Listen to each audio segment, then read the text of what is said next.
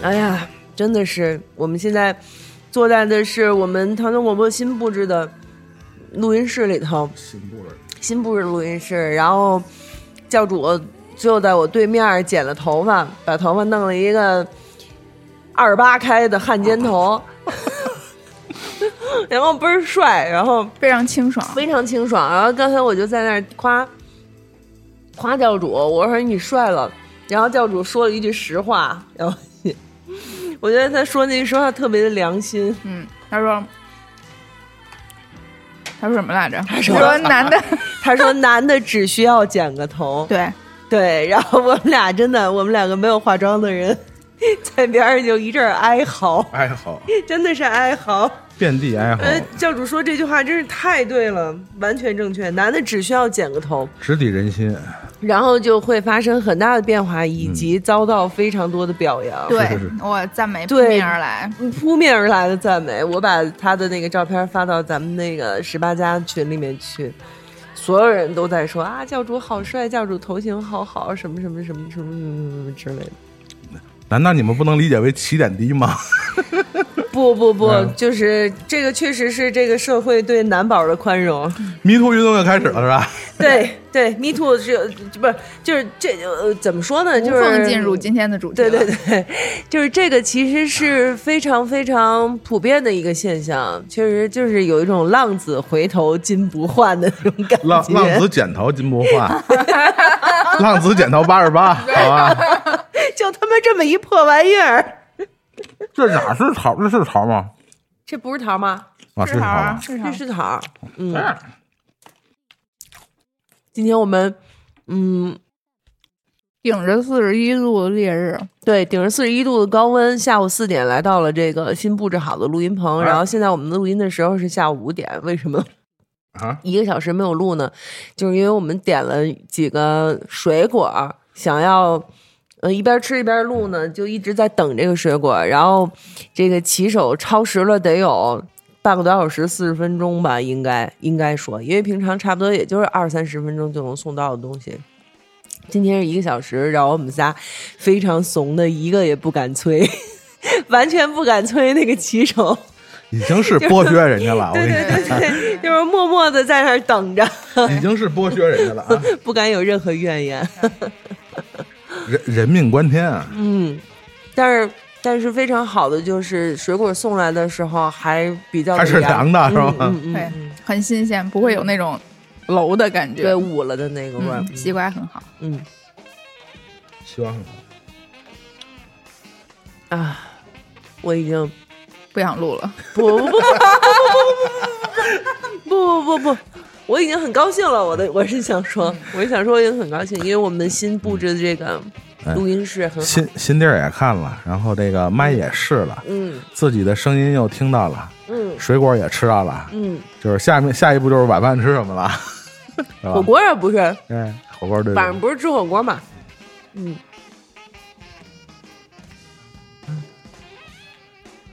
哎哎，开头咱们换一开头啊，嗯，哎哎，你你来念吧，我给你发一这个，咱配一这个，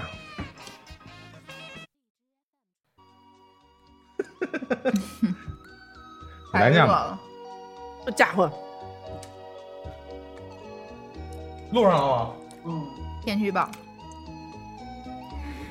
市应急局提示您：北京市气象台二零二三年六月二十三日七时发布高温红色预警信号，预计六月二十三日至二十五日，本市大部分地区最高气温可达三十七至四十摄氏度。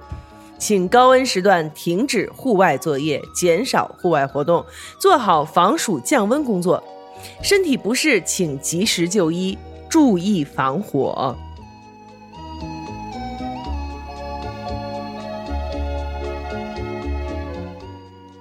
嗯，欢迎大家收听新的一期天堂电影院。大家好，我是祖萌。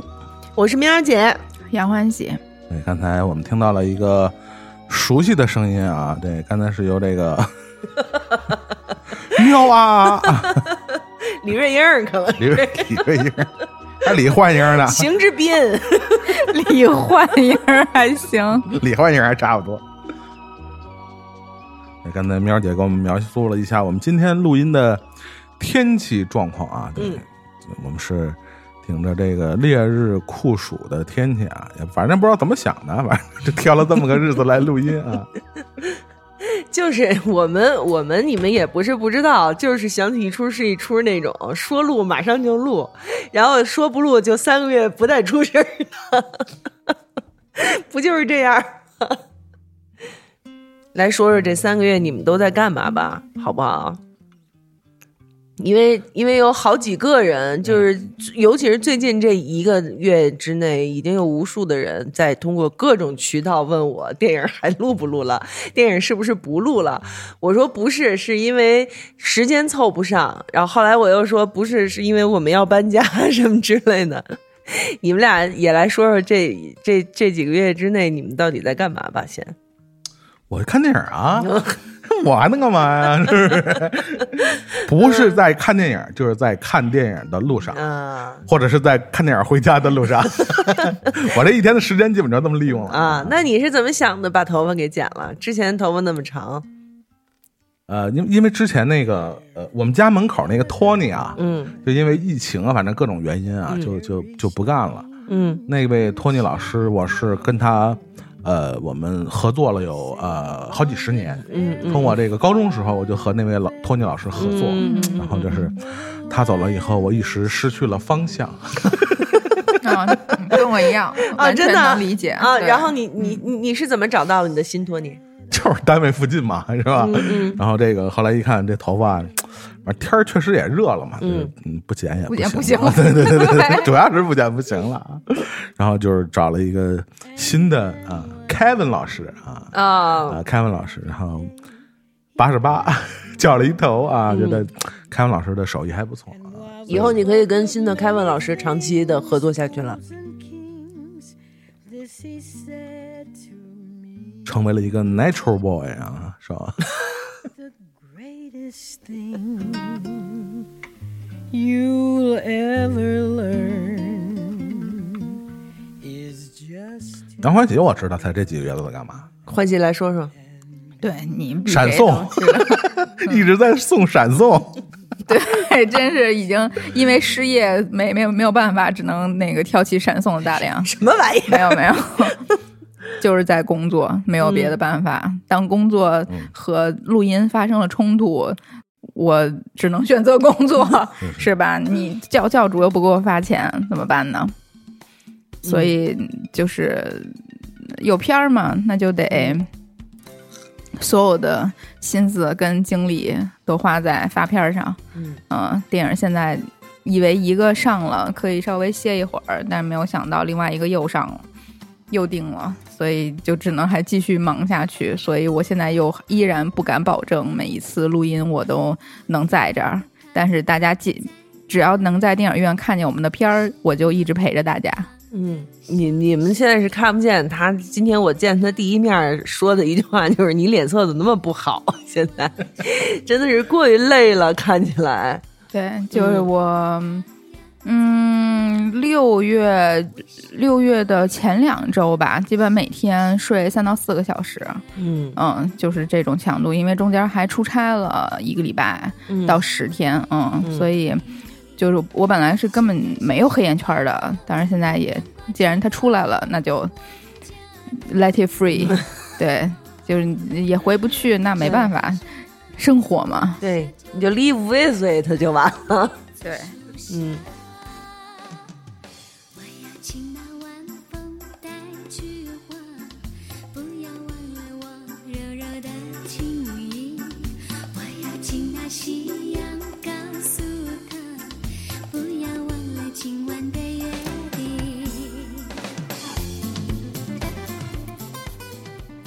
今天其实我们也没什么特别的主题啊，嗯就说刚才明儿姐说了嘛，我们自自觉啊，就是觉得该到不得不录音的时候了，就是说再不录音，到底想怎么着？但是咱太 太不像话了啊。对，太不像话了。嗯嗯，今天我们可能就东拉西扯吧，嗯然后把这个我们这几天这一段时间的吧，这一段时间最近一段时间的这个所思所想、所 所思所看所感，汇报一下。给大家汇报一下啊，包括这一段时间，这个除了之前节目聊过的话题以外啊，包括这个、呃院线的呀，或者是嗯时下比较热门的一些我们关注到的话题啊，可能会和大家嗯随便聊两句，是吧？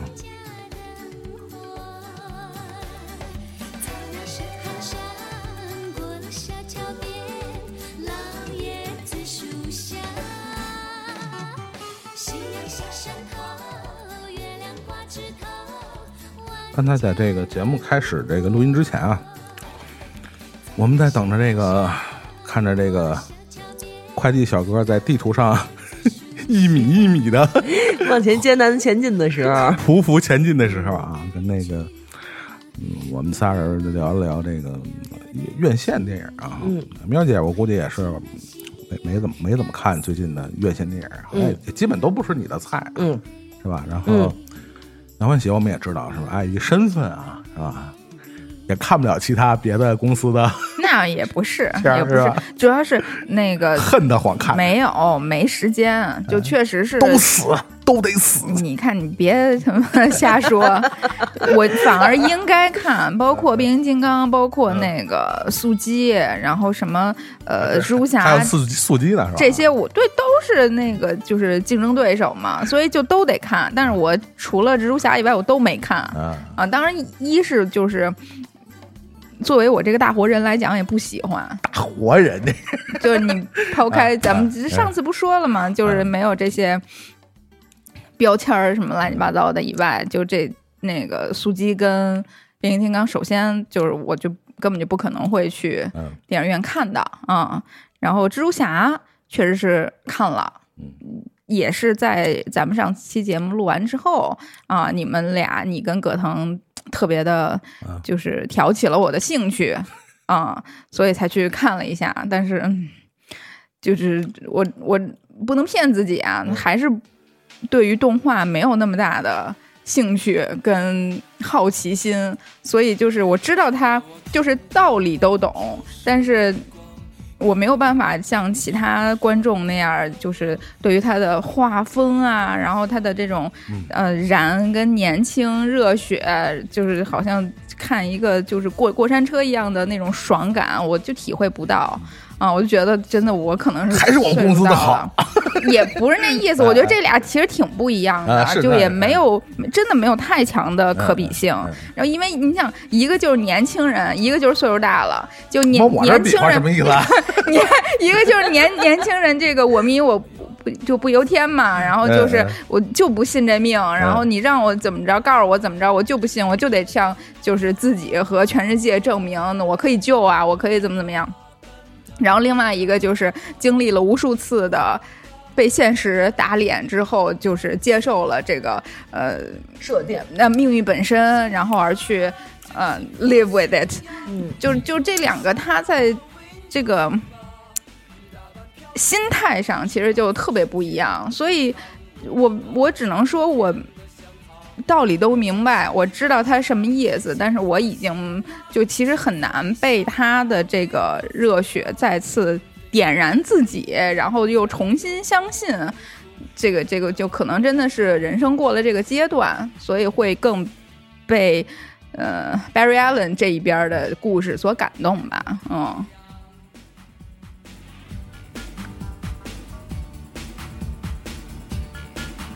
当然，在电影院的时候，我在意识到自己是这种情况的时候，也有一丝丝忧伤，嗯，但是也是、嗯迅速的调整了心态。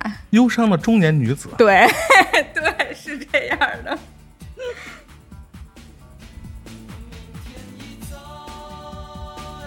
明天一走哎，你你早，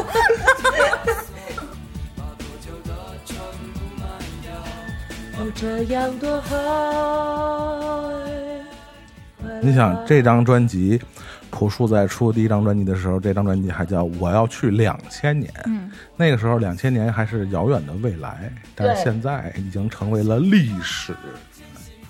朴树本人也成为被了历史。也被生活毒打的已经直不起腰来了。但是大家还是说他有少年感。是，但是他是字面意义上的直不起腰来了，嗯，他的背都驼了。就是你们不要强夸一个这么大岁数的男人有少年感，他很沧桑。没事我受得了，夸我，我受得了，我没问题。不是我受不了，主要是我我才我才不管别人受不你听我了。说，我那天看一视频，然后人就说说那个怎么就是就是你谈恋爱怎么能就是撩撩汉嘛嗯。啊。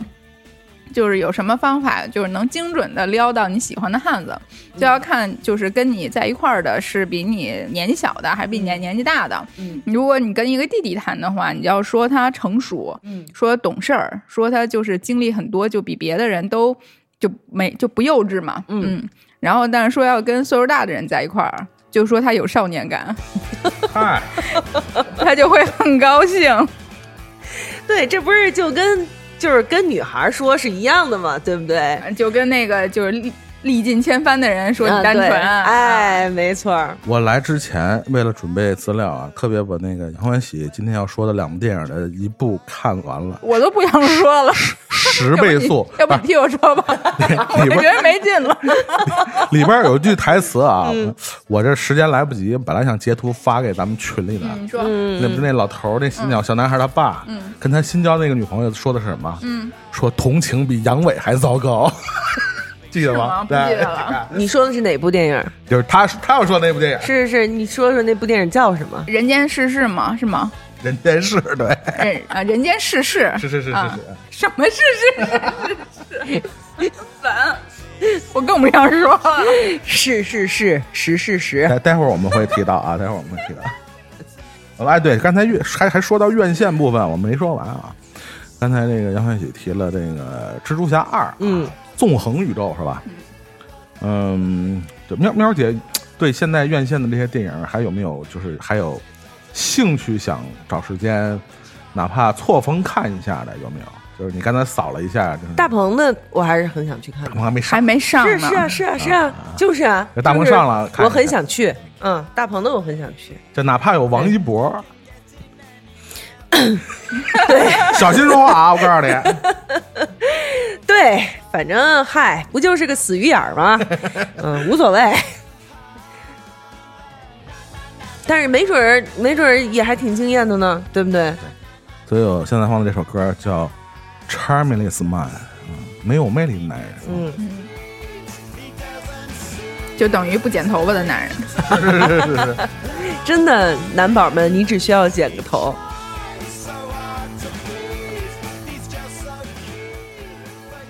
就是端午节的这个呃，还在院线上映的几部电影，反正大家知道我啊，就是有有时间我基本上都嗯差不多都都看了一下啊。嗯大家比较关注的这些 IP 啊，包括刚才杨欢喜提到的那几个呃，包括这个速激十啊，包括这个呃变形金刚之超能勇士崛起，好像是这名儿啊。还有还有什么？反正就就这这这这这几个 IP 电影啊，嗯。嗯，确实，我觉得全球的所谓的电影 IP 化和这样的就是 A 类投资的电影啊，每家公司都有啊，不光是你们公司这个那几个，嗯，真的越来越呈现一种所谓的情节的，就是视觉奇观的愈发奇观化。嗯。就这个嗯。最典型体现在这个速激这个系列，就是从一开始是大家是用改装车比赛，就是带有非常强烈的你说素一时候的呃是速一的时候，啊。嗯。非常强烈的呃就是所谓的那种呃街头文化的特点的那种感觉，到现在速激十后面肯定还有十一，有没有十二我不知道，嗯。已经完全开始违反物理定律的在、在运动了。嗯哼，就是已经完全无视任何的现有的力学定律，在展现这种奇观化的表现。与之相对应的是，这些大片在一步一步的走向情节的，我觉得甚至是情节在有意人为的，我我不不能说反制化，可能有点夸张，但是确实有这样的倾向。嗯因为他他知道你们可能大多数对大多数的进电影院的观众来说，故事情节已经没有那么重要了。速激还有一个二是吧？速激十还有一个二，什么玩意儿？有不有可能是一二三，什么玩意儿？哦，就是上中下，嗯，哎，是不就是就是很烦但凡一个电影要完没完呢一？个电影要终结，它就不可能是一下子终结，嗯它有可能所以是上中下，所以就是上帝欲其灭亡，必先让其疯狂，是这对对意思吧？对对就是这意思。嗯，哼嗯，就是就是这股风真的是到底刮不刮得完呀？还就所以就这一部看完了就没完，就根本大家看了半不拉拉的片儿。对。就是大家经常说是你可能看了一个两个半小时的预告片对对对对啊、嗯为下一部电影预告，所以，但真的已经不是呃一家公司或者是一个系列 IP 电影是这个问题了，嗯。就是大家确实在同一时刻、同一时间都开始有这么一个倾向啊，嗯。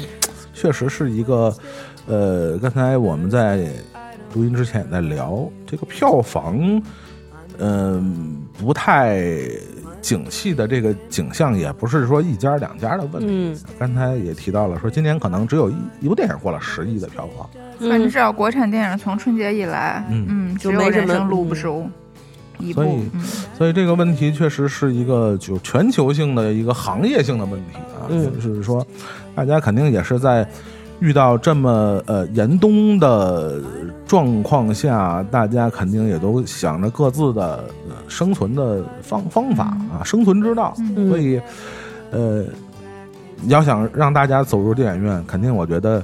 我觉得之前咱们在节目里其实也都提到过这个问题，就是可能以后在电影院存在的就真的只有这种呃毫不夸张的说，可能只有视觉特效了。就像我们，我不知道大家有多少多少人还记得，比如有些就现在好多主题公园都是这样的电影，就是所谓的这种啊三 D 的或者四 D 的或者那种嗯 环绕的呃球状的完全强调的只是视觉体验的那样的电影，嗯。就是会不会在不久的将来，电影院里边的这些的，尤其以这个好莱坞投资的这些电影，都会主打这样一个方向。我觉得也不是不行，就是你想要得到这样的你在家里无论如何也得不到的体验的时候，你就花钱去电影院，然后呢，你就会得到一个非常爽的这样一个视觉体验。然后你说他讲了一个什么故事？哎，太阳底下无心事，还能有啥故事啊？对不对？都讲的够不够？一遍一遍又一遍的。好，你就去看那些。你从来没见过的画面，然后呢，这些东西是不不知道有多少高精尖的人才花了不知道多少钱，不知道多少时间，一一点一点给你抠出来的。OK，牛逼，好。然后其他的像那些，比如说他想让你深思的，他想给你好好讲故事的，他的成本小的，他的什么啊？OK，你就在家看着就完了。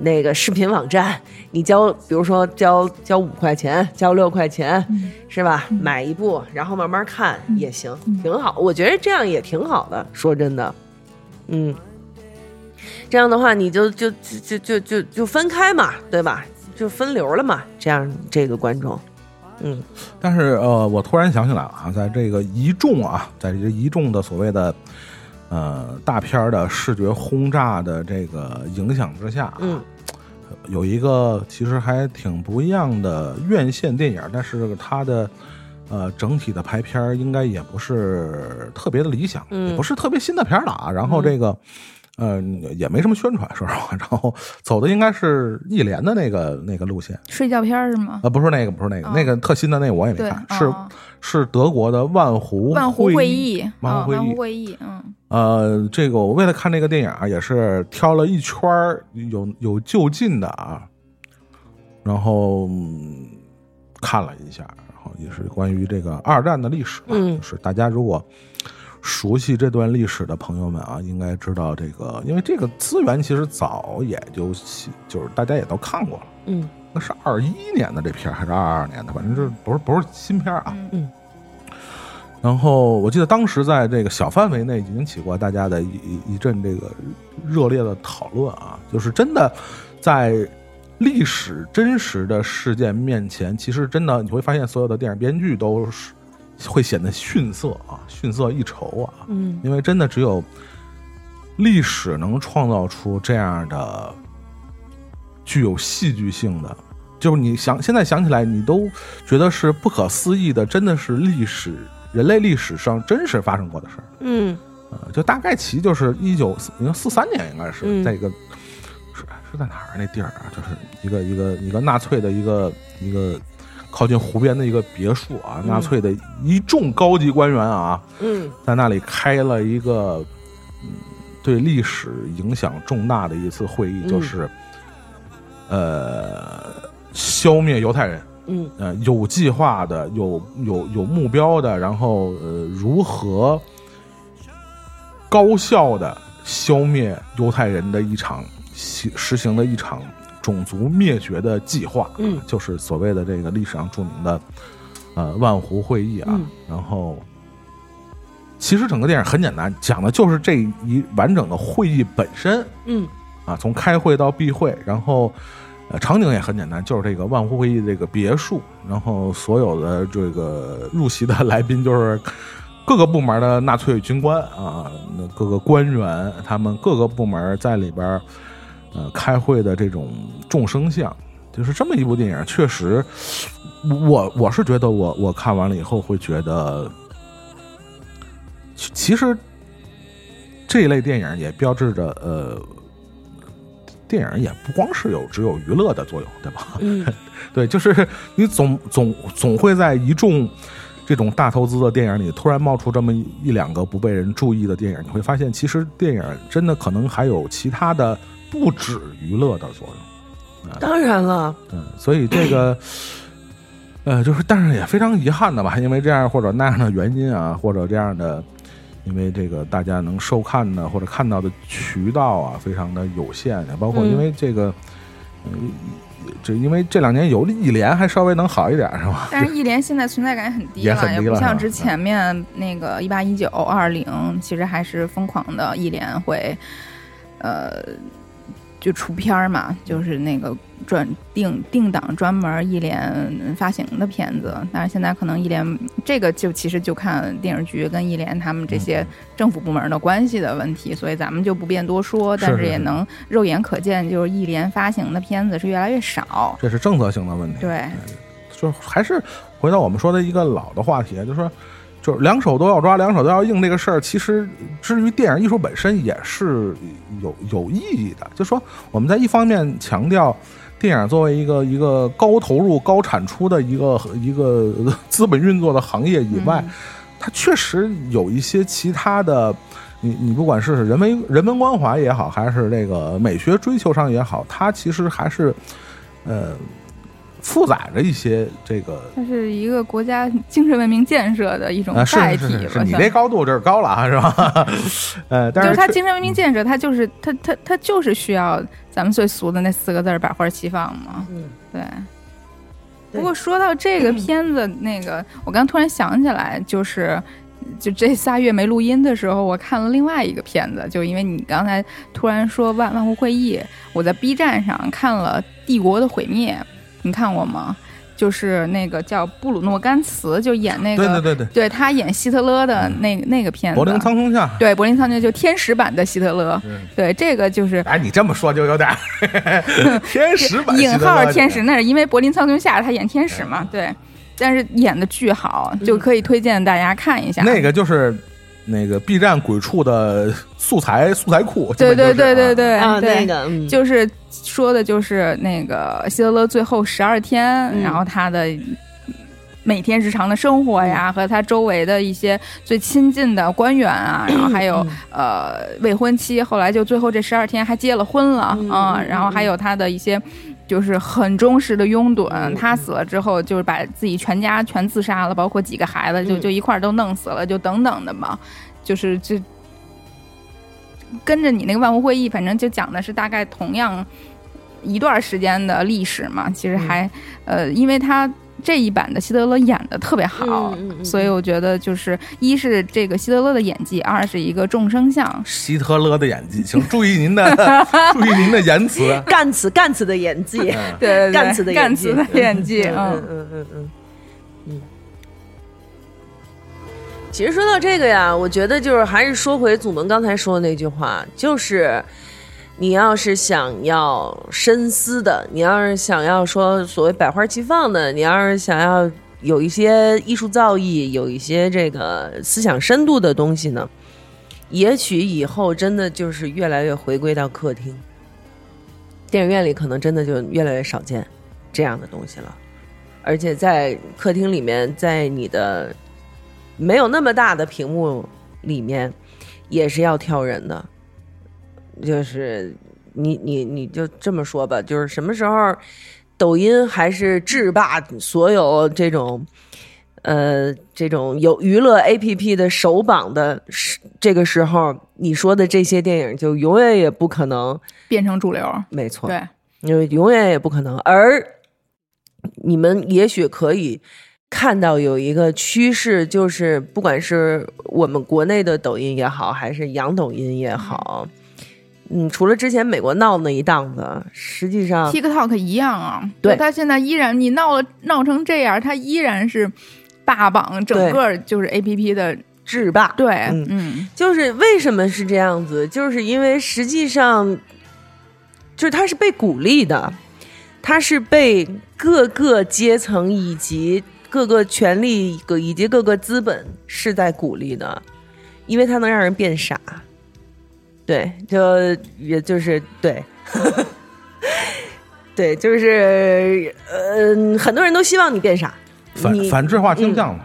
对对，很多人都在希望你变傻，那你你就如他们的愿呗，对吧？你就如他们的愿，这样你就老实嘛，是吧？就不能再往下说了。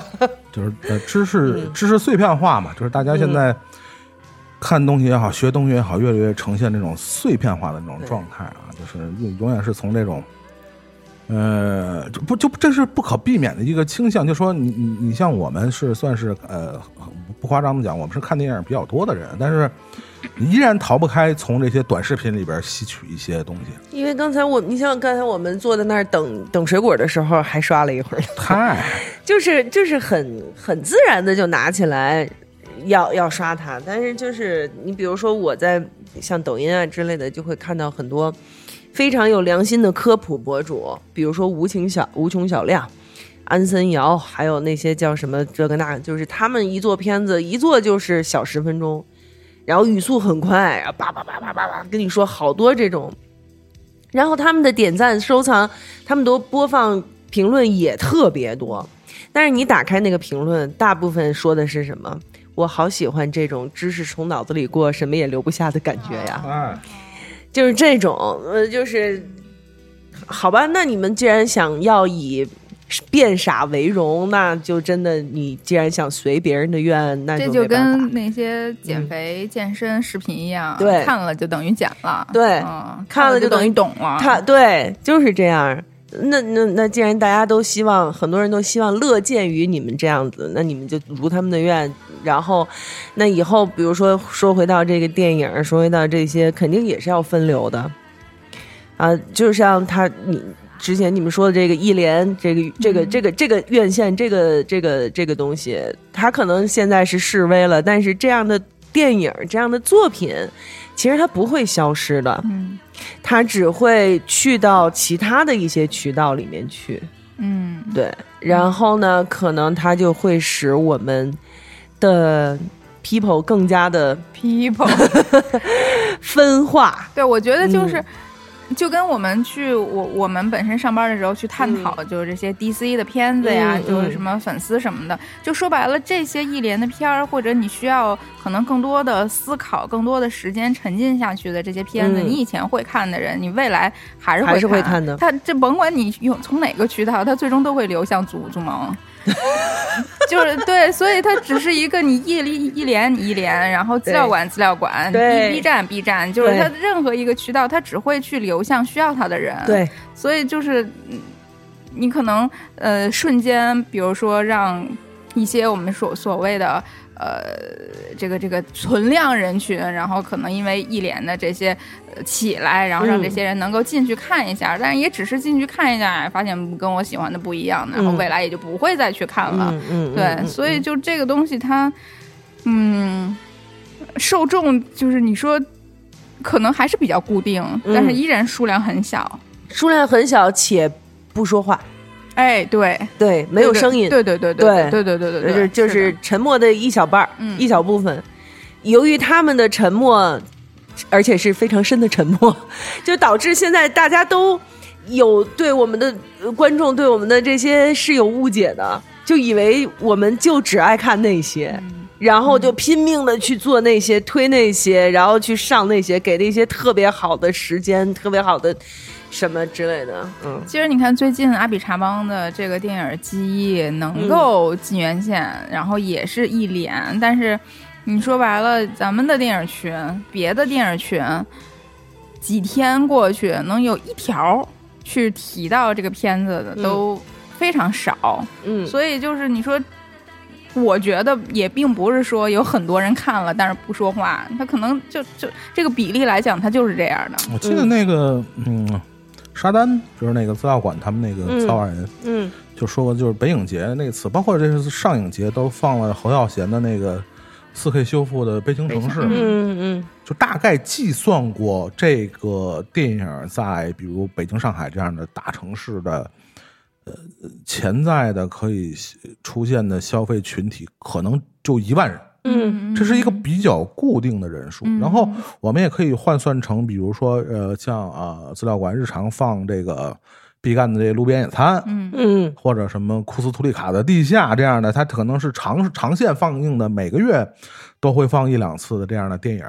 但是相对来说，他们是就是每次放映的上座率还算比较稳定，也比较高的这样的电影，你也能大概能算出，就说就是当这个片儿已经呃每个月都在放了，它每次的上座率和观看人数，其实也就是固定的这些人，嗯就是我们说白了。呃，甭管是北影节还是上影节，像什么《教父》啊，或者什么呃《美国往事》啊这样的电影，呃，会出现什么一票难求。但是你如果变成一个长线放映的东西，不管是在北京是在上海，其实你要呃周周放或者月月放，你放个半年，就是我估计总有也就没什么人对，放完的一天没什么人看了，你知道吗？就就是存量用完的这一天，它其实就是你显，不管是在电影节上显现的再激烈的抢票的这样的盛况，但它潜在的这些观看人数其实就是固定这些人。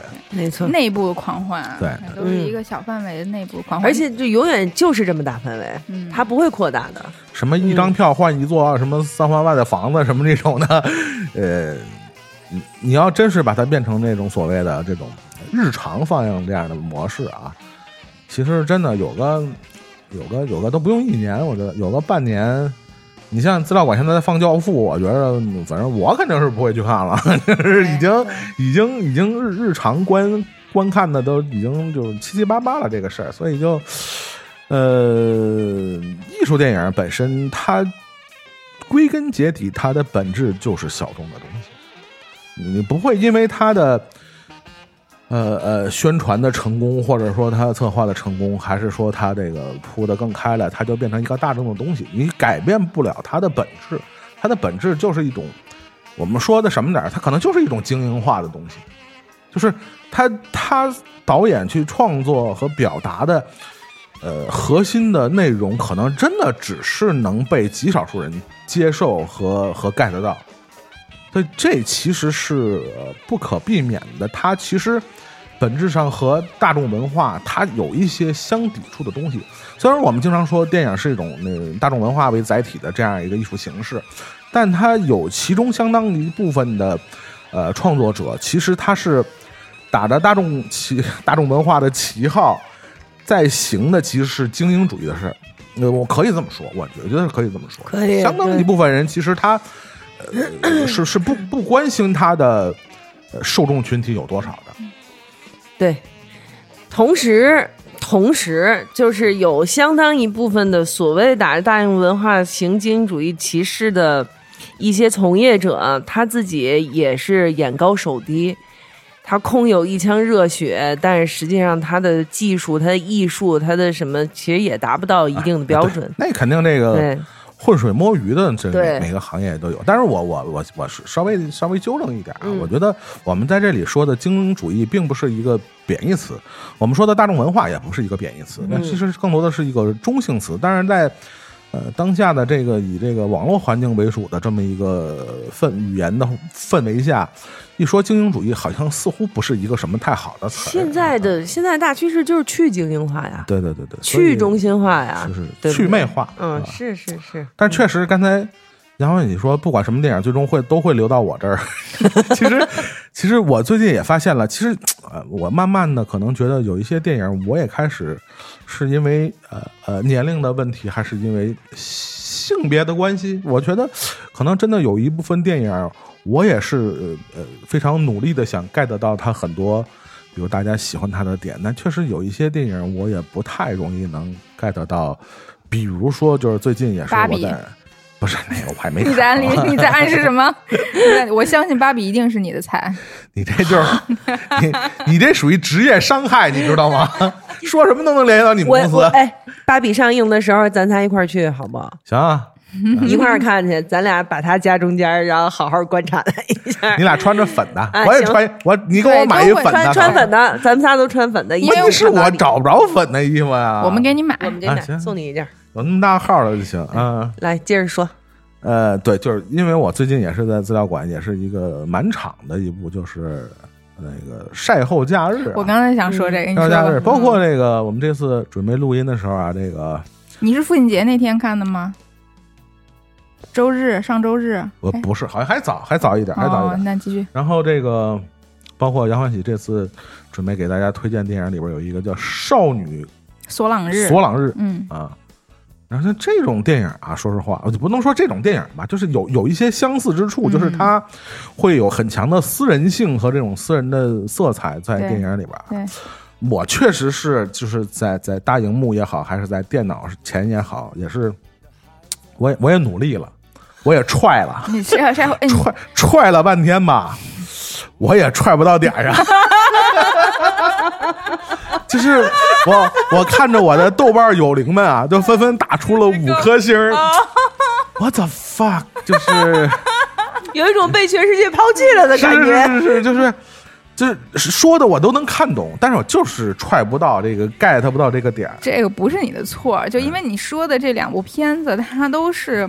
首先是女性创作者、嗯女性导演，然后用非常细腻的语言和嗯非常私密的视角，甚至就是来讲了一个自己的一个就是成长上的一个很小的事儿。嗯对，所以就是你这个东西，说白了就是你 get 了，就你共鸣了，那就共鸣了。嗯你共鸣不着就，就也没必要非逼自己。嗯就这个，尤其让祖萌这么一人来说，就能打开看一眼，就已经是非常牛逼的了。嗯哦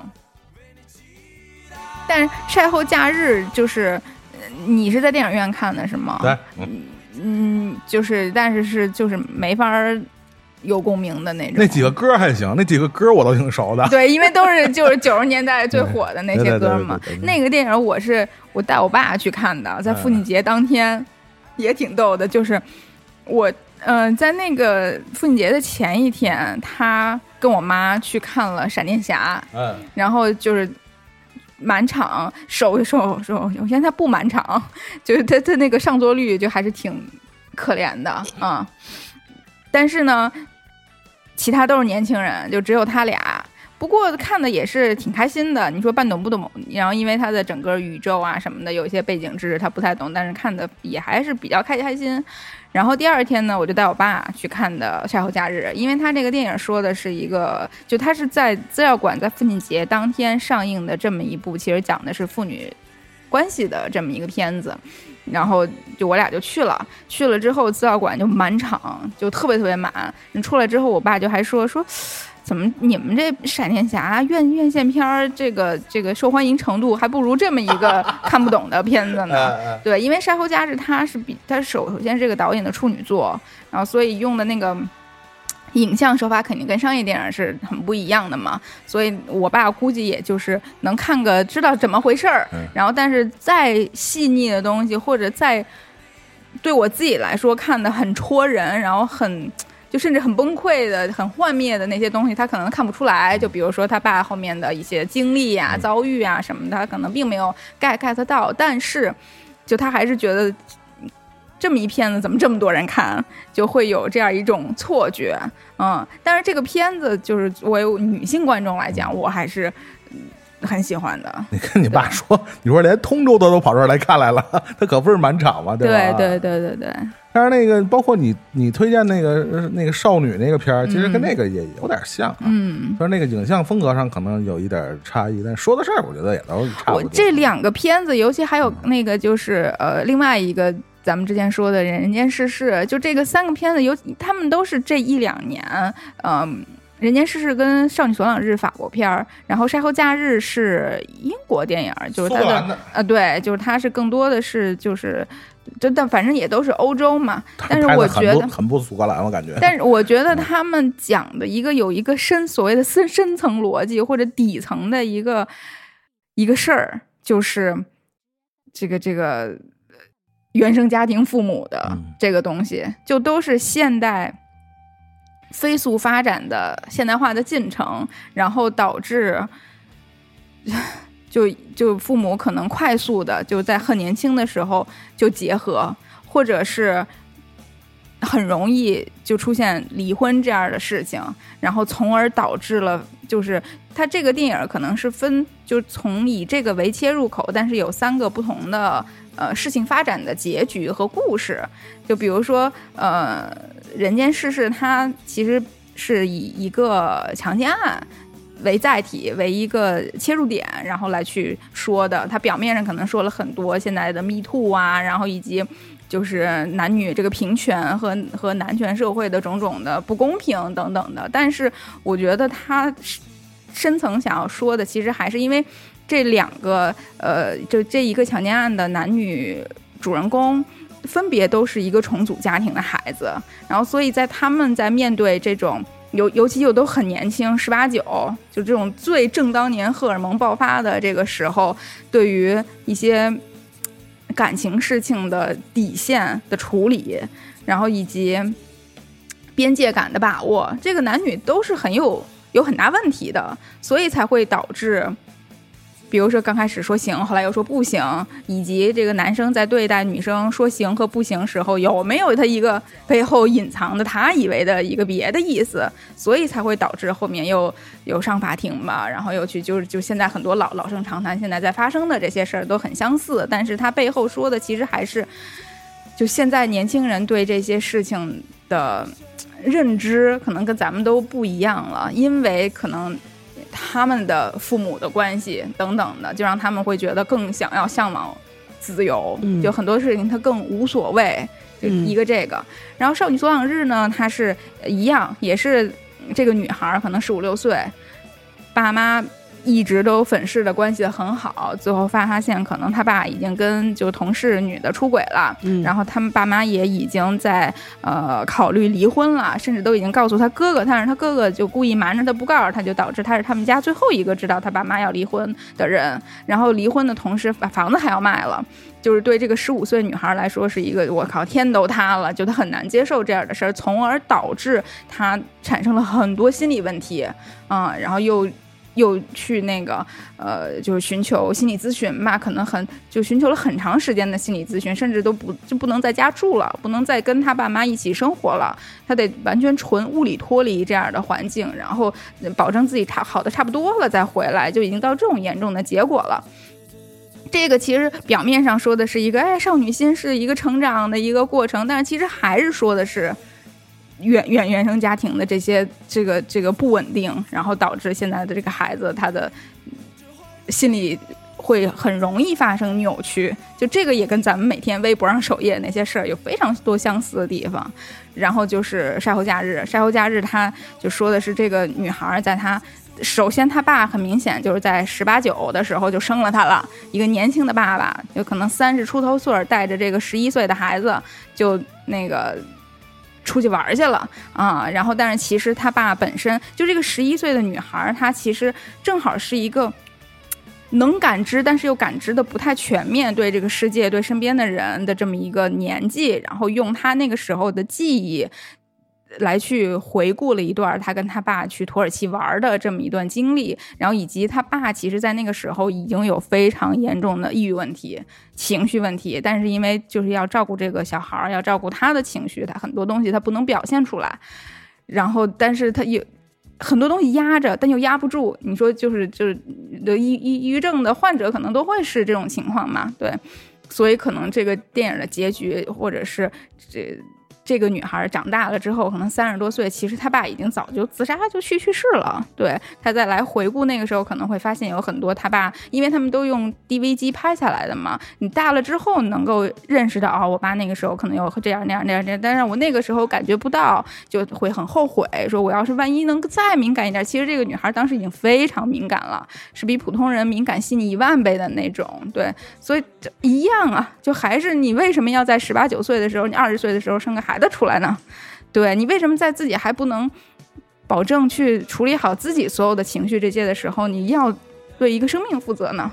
所以他这三个说的其实是同一件事儿，嗯，然后也是我们甭管这个世界任何一个角落每天都在发生的事儿。嗯但我说实话啊，就是可能因为还是我个人的这个欣赏习惯吧啊，我真觉得还不如微博上那些事儿精彩。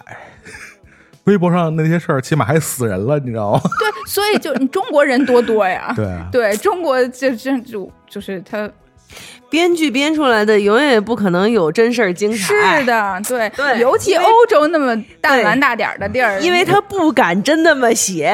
我我真我是真是觉得这类电影，可能我是可能是我个人问题啊，我个人是觉得有点就题材上是是属于有点小题大做，就是有点儿呃，但是你你说你说细腻也好，还是怎么的也好，我真的反正也是觉得，可能也是我觉得。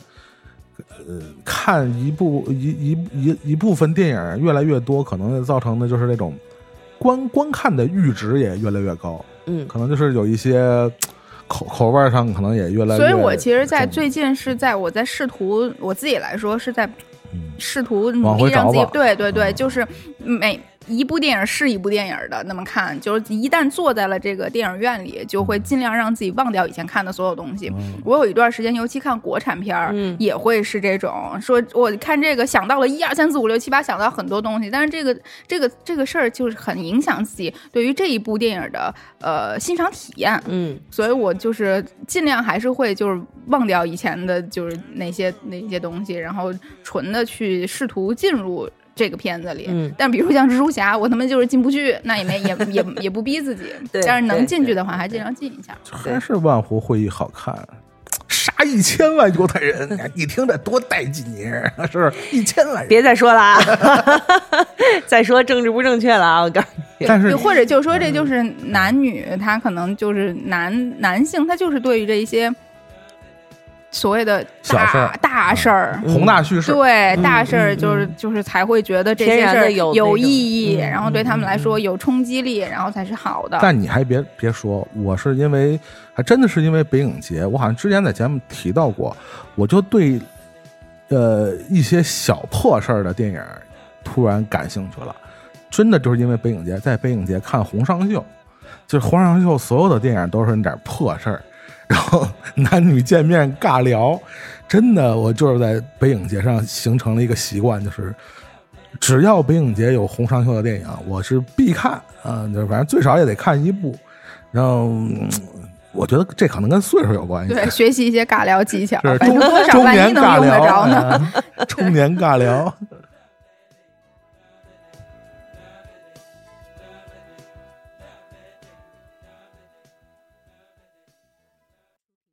这个说了半天那个啊院线的电影啊，嗯那个我们把这个话题稍微向别的方向引一下啊。这个剧大家最近有没有什么比较呃追的比较前一段你们一直说特热闹的那几部嘛，然后还有最就是过了过了就是特 特就是也 也是前一段那个叫什么《漫长的季节》之类的，啊对对对，就是就是就是看完以后觉得太惨了。嗯嗯 好惨呐、嗯但是最近最近这两天，我就是在看那个郭麒麟演的那个新剧，叫《平凡的世界》，嗯主题歌就是朴树那个嗯，嗯，主题歌就是用的朴树那平凡平凡世界，就叫平凡世界吧？哎，平凡之路平凡之，平凡之对，平凡世界是什么？对，想到路遥了。对，路遥那个，对，平凡之路，平凡之路啊，就是郭麒麟主演，还有金晨，还有猪猪。然后呢，猪猪，然后呢，然后我就就是我我只是打开了电视，然后然后看见郭麒麟，我就摁了一下，然后我没想到还挺好看的。少班主，对，就是我没想到他还挺好看，就是他好看在哪儿呢？首先就是他所有的镜头都是一码的大屏光，嗯嗯，没有阴影。这个 这个电视剧，你可以你可以发现它的所有的镜头是没有阴影的，没有没有把人放在黑暗里面的时候，所以这这一个基调你就知道了。OK，这是一个你可以放心使用的电视剧，你不会难受的。但是它也会让你难受，难受在比如说他们这是一个小的，就算是它它是个律政剧吧，而且它有一点那种。日本律政剧的那种视觉感感官的那种感觉，啊，然后呢，有的时候制造点小冲突、小意外什么的，也挺日剧范儿的。实际上，啊，这是第一。第二呢，就是他的台词有几个写的也挺聪明，你你你不能说他特别的幼稚，他确实是一个还蛮聪明的一个剧。然后第三就是他们呃表现了一个律师事务所，那他一定要接待各种各样的客户，实际上他很多的故事。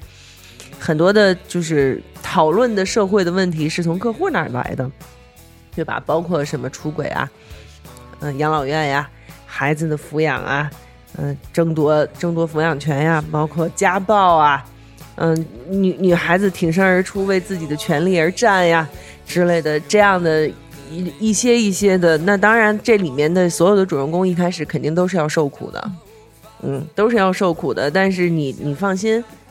他肯定会赢的，对吧？正义终将战胜邪恶，因为这个剧的基调就是光明，所以像这样的一部剧，就是非常非常非常的适合你上了一天班回家以后，躺在沙发上吹着空调，洗干净了，打开，抱着块西瓜看两集，心满意足的睡觉。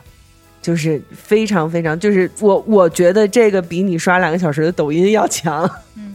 确实是，这比你刷两个小时抖音要强。这这是我这两天看了一部国产剧，嗯，是这样的一部。总能说不行，我还是要看《万湖会议》。我觉得那样我这睡睡前两个小时才有意义。就是就是你可以，我我我看一段猪猪的 cut 就行了。我刷俩小时抖音行吗？这是一个，这是一个，再有一个呢，就是那咱们就得说到这个，要说到意义啊，其实说到意义，说的更深的，其实就得说这个律政剧的也算是个祖宗了。律政俏佳人，祖宗啊！咱说过了这个，对对对对 咱说过了，不，律政俏佳人不是律政剧的祖宗，他是小青衣的祖宗，嗯，对吧？小鸡的祖宗，嗯，小 小青衣不，我说的是也也不能这特祖宗吧，但是也挺挺挺老的一部律政剧，来自美国的美剧。第一季第一集是在一九九零年播出的，然后它播了二十年，一直播到二零一零年停播的。十几个季应该是。呃十几季，对，十几15季，十十十十几个 G，十几个 G，十几个 G，啊片子很好，但不能倒。那太亏了，十五个 G 不能倒，那个太亏了。真是这庸俗肮脏的中年节目。油腻，油腻油腻，太油腻了真。的连我连我都觉得我过于油腻。呃，好好说啊，这个剧是一个美剧，它叫做《法律与秩序》（Law and Order）。Law and Order 呢是一九九零年刚开始开播，它其实它特有意思。NBC 的是吧？NBC 的后面其实好像几乎没有剧再是它的这种故事线了，它每一集都分两半儿。嗯第一半儿呢是警察判案，呃，警察抓警警察抓坏人。啊啊，第二，就后面那一半儿呢，就是检察官唇枪舌剑。嗯，跟那些坏人请来的贱货律师在 贱货律师。在法庭上打仗，就是就是郭麒麟那样的律师啊，对，就是我也不知道他们是怎么找的，就是这里面每一集那个坏人请的律师啊，都特别欠揍，都特别贱。然后，但是，但是他后面又会替他去有有很多时候他会替那个律师去反转，就是你你会发现哦，他也是有道理的，他做这件事情也是在保护大多数人的利益。所以这个剧其实是一个非常有意义的，在哪儿呢？首先，它的每一集当然也是讨论了非常多的社会话题，而且有很多话题到了今天，实际上还没讨论出结果。比如说，你是一个遭受了性侵的女孩，但是实际上你是一个性工作者，对吧？那你遭受了性侵，你陪审团也会觉得，那你活该呀、你不就是干这个的吗？对吧？对他会讨论这些问题。这个真的是非常就是历久弥新的话题。对嗯然后比如说他，呃，也里面也出现了一些所谓的男宝，对吧？男男孩子，他是一个优秀的男孩子，嗯，他是一个看起来就是一个 American，呃金色的头发，大大眼睛，一笑露出八颗洁白的牙齿教养肯定很好。对，对，Ken 就是 Ken，教养很好，但是他对他的女朋友实施了侵害和殴打。然后呢，这个女朋友可能她也自己有一些，比如说出轨啊之类的这些，不是特别立得住，就是他不符合一个完美受害者。嗯好，那现在我们的陪审团，那那一集我记得最后的结果就是判了那个男孩无罪。嗯，嗯，对，就是因为他是一个大好青年，我们不能因为他犯了这个错而嗯断送了他的前程。嗯对他马上要上耶鲁了，就是你你你你会发现这个剧里面不是所有的坏人都会得到惩罚，嗯，他他这里面坏人得不到惩罚的比例是很高的，就是嗯，警察们忙活一通，检察官忙活一通，最后失败的这个这个比例是很高的。然后他从一九九零年这个时候，他画幅还是四比三呢，还是一方块呢。跟 Sex and the City 一样。对，跟 Sex and City 一样，然后一直到二零一零年的最后结尾，它变成了一个长方形的画幅，嗯嗯然后里面的所有的警察也好，检察官也好，法官也好，检察官助理也好，一波一波一波一波的换。然后一开始在九零年的那那两季里面，你听那个检察官说话，你就能听到这个四五十年代、五六十年代电影里头那种说台词的嗯方式。嗯，就有点有点劲儿，有点老，嗯对老派的那种有点有个广播的那种感对，觉。没错，就是就是广播那种，还带着点鼻音，对对对是吧？然后他嗯那里面的一老一新两个警察搭配，那个年轻警察就是 Mr. Big，、嗯，对，哇，那劲儿劲儿的，小头发什么的，对，就是就是那种明知道自己很帅，然后还要去耍帅那种感觉，你就会觉得哇，好有意思。然后你发现哦，他们从那个时候就已经开始讨论和关心一些这样的话题。嗯慢慢慢慢慢慢慢慢到后面，我知道这个剧就是看《傲骨贤妻》嗯然后就是我不是我看《傲骨贤妻》很就已经非常晚了，嗯就没有像大家就是纯着追着看的那种，而是就是呃去年大家都隔离在家的时候，嗯。然后开始一季一季比较快的那么看，嗯。然后看。我我每一集就因为我是都是好好看的嘛，嗯然后而且还会去看每一每一集的一些豆瓣的讨论，然后才在讨论区里头看见说哦，因为《傲骨贤妻》里面 Mr. Big 是演那个女主的丈夫，嗯啊、就是一个什么州长还要竞选总统的这么一个政要人物。嗯然后当然大家都说，就是应该大家都要去看他在那个呃法律秩序里面的，嗯就是这个当律师的时候，然后有多么的帅啊什么的，那也是老律政人了，说他，然后现在只不过就是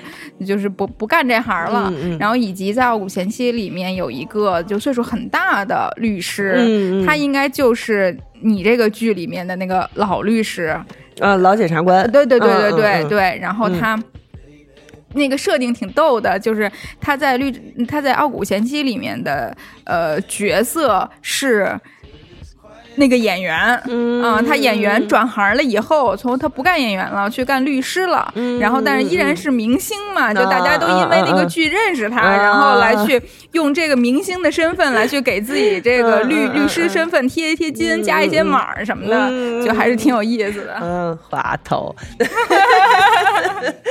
对，就是这个这个呃，《法律与秩序》这个剧确实是，就是后面很多很多的剧，实际上都有他他的人儿在这里头，对对对吧？对对它是一个比较老的剧，再有一个确实他他是开创客串的人也很多。客串的人也很多，嗯，然后他也确实是开创了一些这个形式也好，内容也好。这样的一些先例，所以我觉得，如果要是大家想要考古一下，然后想要知道知道三十多年前的电视剧到底是长什么样，三十多年前美剧到底是怎么拍的，长什么样的话，实际上你们可以去找一找《法律与秩序》的。你看，就你刚才说的这嗯几个案例，在《傲骨贤妻》里也其实也都有。对然后包括现在《傲骨贤妻》其实也不是老剧了。那现在就是当下的很多律政剧里，就这些案例真的翻来覆去的，就就像没错你之前说的《太阳底下无心事》。太阳底下无心事，对，嗯，没错。尤其是现在什么受害者有罪论呀，什么一样的，对呀一样的，一样的，嗯还是这样。嗯，就是这这这些话题永远不会过去，永远也会在一直在被讨论着。嗯。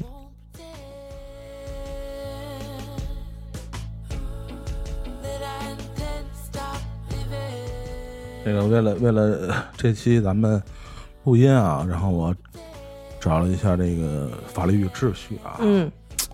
真是你得感叹那个时间的变化啊。嗯。你看第一季我能找到的资源一集才几百兆，嗯。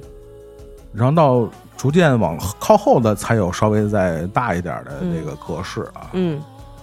嗯，看着三十多年前那个比较糊的画质啊，嗯，和稍显有点儿，就是和现现代的手法。动动辄上千万、上亿投资的这样的美剧嗯不一样的那种精致感完全不同，嗯就是它显得会比较古古拙，对对古早对对对，哎，对就是那样的感觉。但是确实就像刚才喵姐说的那样，这样一部呃电视剧，确实它其实做了一个非常好的，就是关于律政这个题材做了一个非常好的榜样，就是示范。我们回头我们也是刚才录音之前聊到的，比如我们某国产嗯当红流量小花主演的那个，也是跟检公公诉啊，跟检察机关有关、检检检检察院有关的这样的题材的，就叫公诉嘛。就叫公诉，对它就叫真的就是嗯我们我们就是也也聊了一下这个嗯这个电视剧因为确实也是家里老人看，我们也跟着看了一下，嗯呃，还是原来我们说过那些老话啊，主旋律的也好，还是、嗯还是什么也好，这些题材不是不能拍，嗯。但是想拍好的话，不是这样的拍法。对，啊，不是这样的拍法，一定要首先一点要尊重事实的它的客观的样子应该是什么。嗯。我觉得那个主创团队如果不知道怎么拍，他其实完全可以先去看，哪怕一集的法律与秩序。嗯当然，我不是说，因为中国跟美国的这个咱们司法制度是不一样的啊，法律环境、国情都是不一样的。我们不是说照着人家那个去学，是吧？就跟十二怒汉那样的学法，嗯嗯但是你会在那样一部呃三十年前的剧里边，你你能找到真正的去描写检察官的生活应该是什么样的对，啊？你真正去了解检察院这这些检察官他们日常的工作的内容和他们工作的方式，而不是把所有的啊。好人好事、英雄事迹 都加在迪丽热巴身上。对我刚才怎么说的？你这样，你还不如拍一部超英电影呢，对吧？对呀、你还不让他会飞呢。就是啊，刀枪不入。没错，但是明明那个女孩，那个那个那个明星坐在那儿，你就会让人觉得哇，她好好欺负，就是所有人都可以欺负他，这是让让他演这么一个角色，所以你就会觉得，对我们家我我爹我妈也每天看，然后说一边看一边骂，一边骂一边看，就是 就是这样。以以以我们普通的不太了解公检法的观众的眼光，都会明白嗯，这样的生活是不真实的，对，都是不真实的。那这样一个去拍出来的，就哪怕它不是主旋律也好，还是是主旋律也好，这样的电视剧，我觉得有一点点其实是，呃，没没没秉着一种所谓的严谨的态度。嗯啊，就是你你拍一个不管是任何的社会的制度下的一个行业，首先一点也了解这个行业对，啊，他在这个司法体系里边儿，他在充当一个什么样的角色？嗯所以我们回头去看一部三十年前的律政戏律政剧，它为什么会吸引人，吸引人、长盛不衰？而且它为什么用这样的形式？嗯，像刚才喵姐说了，它为什么分分成了上下两部分，两部分去拍这么一个电视剧？这个其实也是一个开创性的。对，我们很难在一部戏里边把这个一部戏割裂成两部分。对，为什么？其实我觉得当时的这部美剧的主创团队，他就考虑到了这个问题，因为嗯我们说实话，检察官更多做的工作是什么？嗯，不是跑外勤，对，不是说检察官不跑外勤，而是主检察官的主要的他的工作不是外勤，对，但是呢，呃，创作团队一定是考虑到一部以这个内勤为主的戏，可能在观赏性上会减弱，嗯，所以他把上半部分就是都用在了这个警察判案上，警察判案呃，警察断，断案，警察抓坏人，哎，警察抓小偷，警察抓坏人，哎，嗯所以他兼顾了观赏性嗯和这个题材的真实性，没错，所以它呈现出来是现在这样一个长盛不衰的，呃，十几季的。呃，这么一个这个长盛不衰美剧的一个现在的一个样貌，嗯我觉得这个其实是给这些不管是呃国产剧也好，还是哪个国家的剧也好，其实提供提供了一个最好的样本。而且呢，他们里这个剧里头是没有超人的，就是没有人无所不能。这个剧里面所有的人都是有弱点的，所有人都失败的，而且呢，他也没有一些，比如说在上半部分的警察抓坏人也没有非常激烈的场面，他顶多也就是比如说发现哟这人死了，可能制造一点点恐怖气氛，或者是，呃吓你一跳什么的，嘣儿出来一死人什么的，倍儿惨。但是在那之后，警察在判呃对呃就是办案的这个过程中。他该腿儿的也得腿儿的，对对吧？该一个人一个人的找，该一条街一条街的问，该去这该去那，该吃闭门羹，就是他什么都能经历，他什么也都能表现。然后后面检察官也是一样的，检察官跟律师的来回的这样的斗智斗勇，检察官甚至在法官那儿遭到法官的这个冷遇也好，或者是什么之类的，就是就是这里面没有任何一个人是无所不能的，没有任何一个全能的角色。嗯，而且呢，甚至他他设置的这些角色全部都是拥有非常长时间的办案也好，或者是工作也好的经验的这样的一些角色，同样也会犯错误，同样也会吃瘪，同样也会什么，就是你绝对不可能会相信一个长得那么漂亮的小女检察官，她可以做任何事情。对，然后他坐在那儿面我我们不是说检察官没有漂亮的啊，检察官我也见过漂亮的，但是是不是呃热巴这种？嗯，他坐在那儿面无表情的盯着你，就能让你害怕。我觉得这就嗯，首先就是说，不管是检察官还是法官，他的职业要求肯定是呃庄严肃穆，对因为这是一个非常严肃、非常神圣的一个场所。对啊，她的漂亮一定不是明星式的，对，就是我觉得在对热巴的这个妆发的这个整个的这个打造上，我觉得这部剧、就是我们说的《公诉》这部剧，其实也是有问题的，嗯。就是不是说不能好看，嗯。呃，不管是律师还是检察官，还是法官，还是我们的公安干警，嗯，也有好看的，很正常。就漂亮的人，他哪个行业都有，嗯，但他呈现出来的美丽一定不是明星式的美丽，嗯，因为他所从事的行业决定了他必须展现出来的精神样貌应该是庄严肃穆，甚至令人害怕，对，要有压迫感。敬而远之，起码是一种，嗯。对对，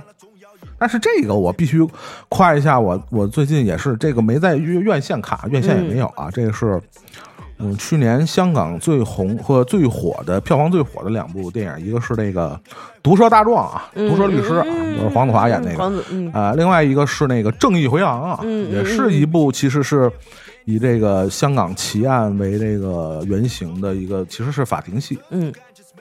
呃，我也拖了很长时间，我才看了那个《正义回廊》啊。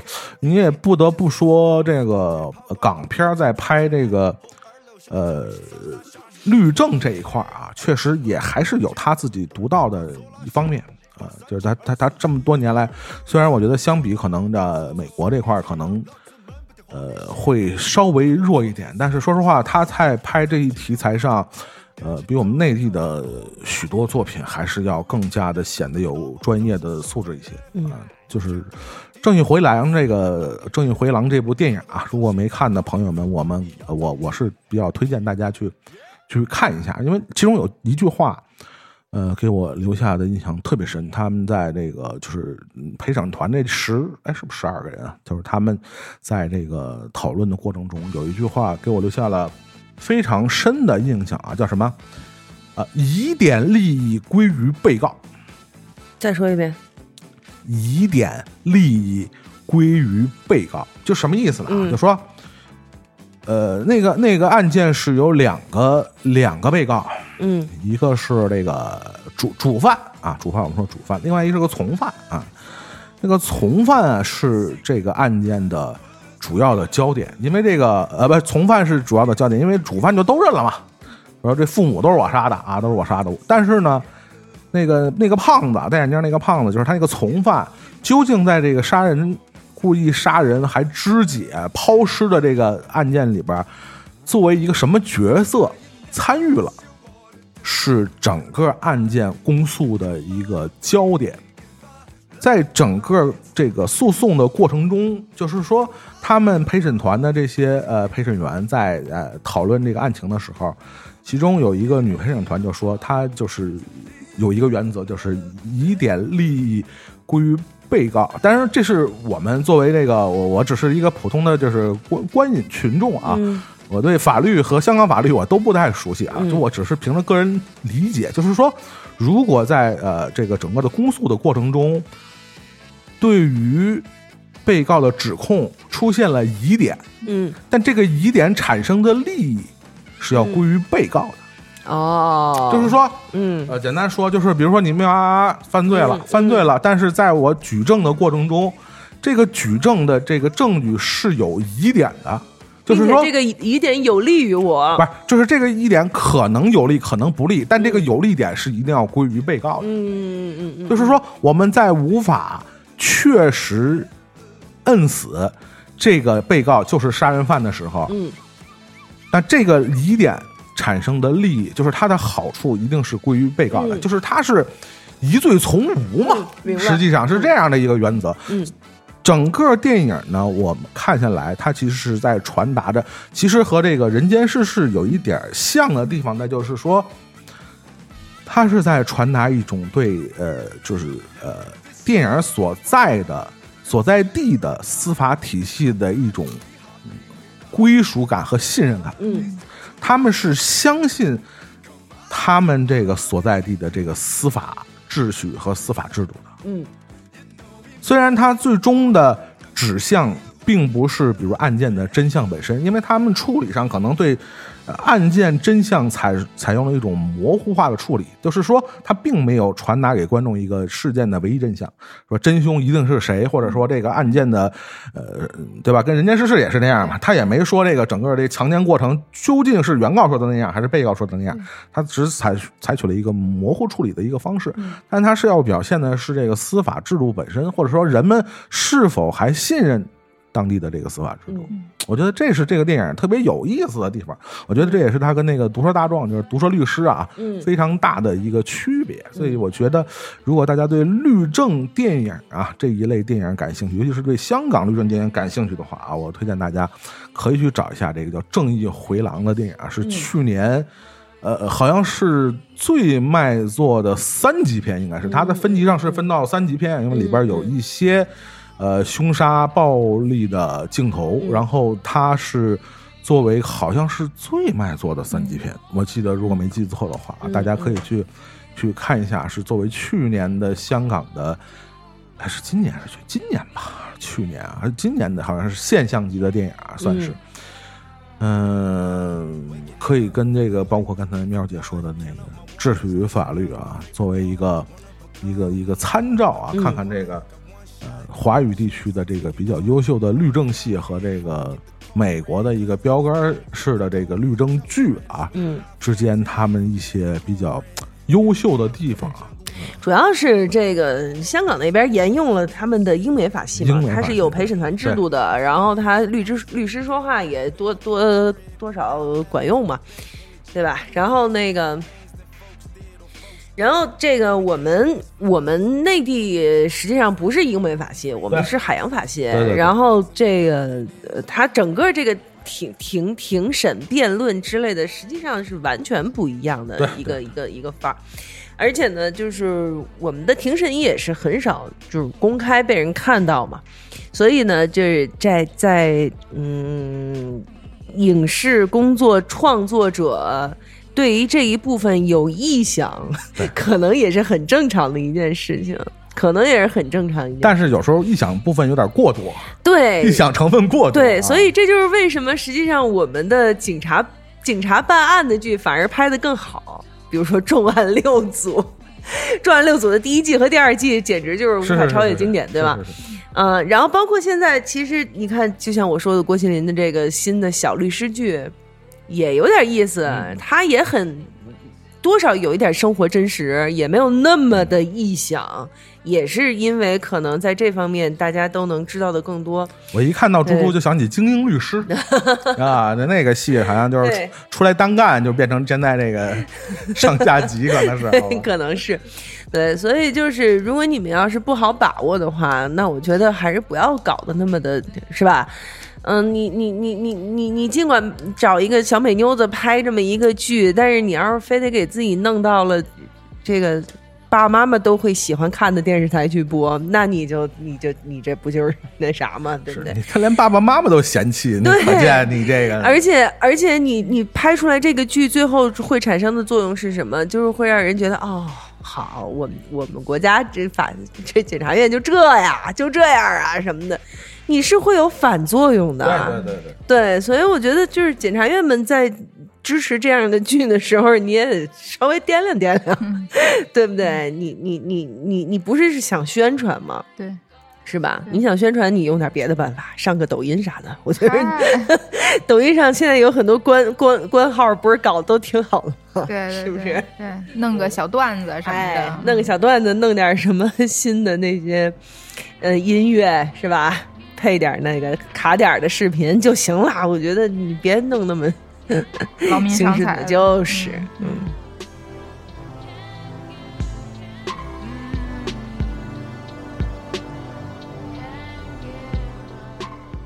其实刚才呃顺道的提了一下这个，嗯、杨欢喜同学要和大家分享的另一个电影啊，另一个电影，虽然他不想说，但是还是强迫他说一下啊。刚才不都说了吗？我俩不都说了吗？已经。说了是吧？还但是我觉得对，少女所养日跟人间世事嘛，但人对啊家是是，我觉得你比较这个，就是它它其中的一部分重要的这个，就是律政这一部分啊，嗯庭审法庭戏这一部分，呃，是它这个这个这个比较重要的一部分。那它另外一部分就是这个，呃，Me Too 是吧？Me Too 的这个事儿也是最近大家比较是吧？就是我反正今天准备这期节目之前，我看那个这个戏啊，我还在想那个，呃，其实我们这个真实世界啊，我们的这个 现实世界里边嗯发生的很多事儿，在比如说可能要归入到公诉啊，或者说提审这样一个过程中，其难度可能要比这个《人间世事》里边这个强奸案可能要更更难一些。嗯。尤其是在取证的这个方面，当然也可能会，比如说回到我上次提到的那个，比如说这个这个出这个什么那个叫什么初初步什么来着？啊，那个那个那个谁的那个，呃，小恶魔的那个，啊，对嗯对对对对对，初啊初步举证那个初步举证，嗯，初步举证那个电影，其实像像呃我们这个如火如荼的这个 Me Too 运动里边，其实很大程度上，相当一部分案件都没有提到。呃公诉的那一部分，其实非常呃难的一个坎儿就是举证对啊，啊、比如说大家呃也不算最近了，就是前一阵儿的非 非前一阵子啊非常呃讨论度非常高的，比如这个史航老师。嗯张老师，虽然我跟他不熟啊，我我不认识他，我不认识他，赶紧切割啊，我不认识他，看起来很熟，挺熟的，反正。长得有点像，对 好吧？对，对长得有点像，气质稍微有一些趋同。不不不不不，他比你脏多了，比较脏多真的。了啊。呃我比你们脏多了。我们比较像的就是说，那个经常在资料馆能碰见，是吧？啊，他的很多脏事儿啊，你是自己去，是是是。他他妈的，嗯，嗯，我经常旁边都是男的，好吧？对。跟你一起睡的男的，是是是是是是，我又不是炎亚纶，好吧？哎，就是那个，就是就史航的那件事儿，呃，我觉得如果呃他们那个像他这个这个兴师问罪的那那十呃十几位、二十几位女性啊，其实后来应该也没到提告的那个程度。我觉得其中也什么事儿没有？其中非常大的一个原因，我觉得就是举证难的问题，不是举证难的问题，就无法举证，是吧？你你你就算是有举证，但是他的所作所为没有达到违法犯罪的程就是。我说的呀，舔你耳朵你怎么举证？对呀、啊就是你即使是我嗦了你耳朵一天，你能举出什么证来？啊，好难，好难受。啊不是不是，哎就是我即使是能举证，我音音频、视频，哎我什么都有，全录下来啊全录下来了，但是他没有达到犯罪的那个界限。啊法律是最底线嘛，对吧？法律是道德的最底线，就是你无论如何，你再没有道德，你不能跨过法律的这条坎儿，嗯对吧？那你那我要我要告他什么呢？猥亵，啊强制猥亵，强制猥亵，OK，我我要告他强制猥亵，那他到底对你是到底实施了什么？好，他就舔了你的耳朵，那你你是不是你推开他，你推开他，他是又把你抓回来了，还是他囚禁你了？他还是把你禁锢住了？那就又变成了就是就是人就是间世事里边那段嘛，就是说，嗯那个律师问他这个，问那个那个那个女女性的原告说，嗯。那个他在强迫你那个 blow job 的时候，是吧？你明确跟他说不了没有？他说他没有，嗯。然后他他说那个那男的跟我说他身上带刀了，他说那你看见那刀了没有？他说我没看见那刀。对。那这个事儿，你就是说，在很多呃，我觉得 Me Too 之前，还包括是 Me Too 之后，还是说在以后没有 Me Too 的以后，这些事件的很多的在过程之中都有这个问题。对我觉得我我觉得咱们今天可以是不是可以这么讨论一下？我作为一个一个一个一个一个男性啊来讲，我觉得是不是有一个在比如说在这种我们呃是尚且可以加引号的在这种亲密的活动中啊，嗯是不是存在着就是在主观上存在着呃性别上认知的差异？你明白我说的意思？我就是说呃，有的男性会觉得，比如说，我们经常在这个这种社会事件里边，你会在底下有讨论这样的，比如有些男性，不管是因为他受到，比如说。呃，岛国小片儿啊，还是说，呃，日常的教育的影响也好，就是说，很多男性会觉得女性说不要就是要，OK，你你你明白没？白。就是女性说不要就是要，或者说，她只要没有表现出明确的说 no，嗯或者说我我我采取反抗，激烈，甚至是主要主要是激烈的反抗。说不要就是要，这已经是一个非常明确、是很极端的一个例子了。在实际这些事情发生的时候，因为就是情况 case by case 都不一样，然后嗯以及这两个人的关系也不一样。嗯很其实很少情况下是纯纯的陌生人，就也也先不说史航这种有一个上下级，就或者是有一个上跟下权力地嗯位的差异，就只是说你可能连朋友这件事儿都有着三六九等的亲密度，然后可能就这个这个东西非常的复杂和微妙，所以以及在这两个人在。一个狭小的空间里，然后在发生接触的时候，这个女的可能会会以非常就很不一样的态度和肢体语言来去表达这个所谓的不喜欢，嗯。还不用说反抗跟拒绝，他嗯。可能会透露出不悦，但是这个不悦本身，男的就是大概率很有可能是根本就是看不出来的，察觉不到。对，察觉不到。但是男的他大概率又会是，就是他的位置、他的身形都会很大，然后嗯以及他的这个力量也会很强，所以他在就一使一些劲儿的时候，这女的可能真的就没有办法去。做到一个彻底的，我操，就跑还嗯还是怎么着？他可能半推半就，他没办法，就是就这个东西是非常非常复杂跟微妙的。没错就是男的在这个时候，有的时候已经就是精虫上脑，可能上头上了一半儿了，就是也根本就那时候停不下来对对对嗯对对对，所以。我现在脑补这样的，就可能还有一点点理智，嗯还有一点点就嗯。到到不成到不上那种就是十恶不赦强奸犯的那种程度，但是他真的是一半的理性已经没有了，所以恨不得就说。